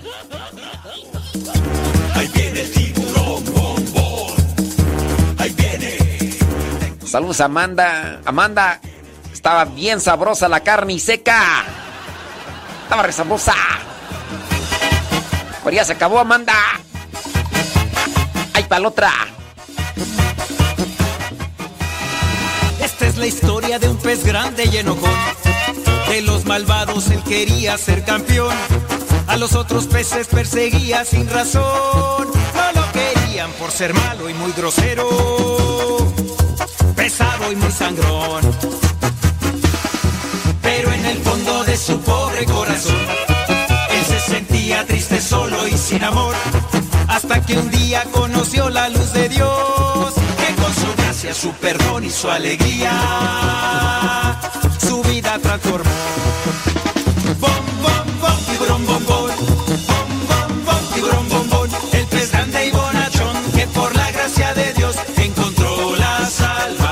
Para los que. ah, ah, De lo de la canción esta de Héctor García que se llama mm, Mi regalo. Esa canción está ahí en el canal de Telegram. Ahí la pueden descargar. Dice Héctor. Totalmente gratis. Ahí, está. El primer regalo se llama ahí en Telegram, canal Modesto Lule. Ahí está la canción, ¿eh? Ándele. Porque dice el Alice Tapia que el próximo sábado son los 15 de su hija Isabela. Sea, ahí se la puede poner.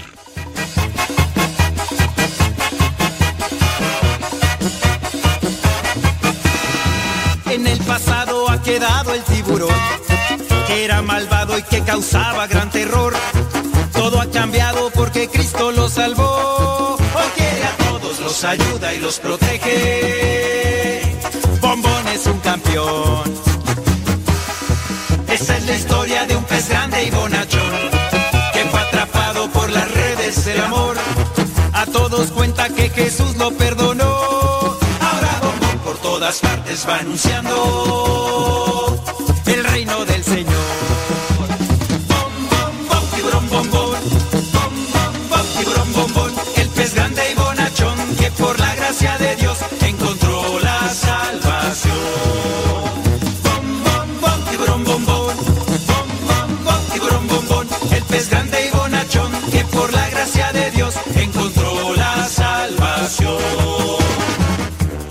este Sergio Espinosa dice que salude a su hija que, va a cumplir este 15 años, pero es hasta el 7 de octubre. Ay, espérate, hasta el 7 de octubre, te falta un montón. Agosto, septiembre, falta, de, te un montón. el pez grande y bonachón que por la gracia de Dios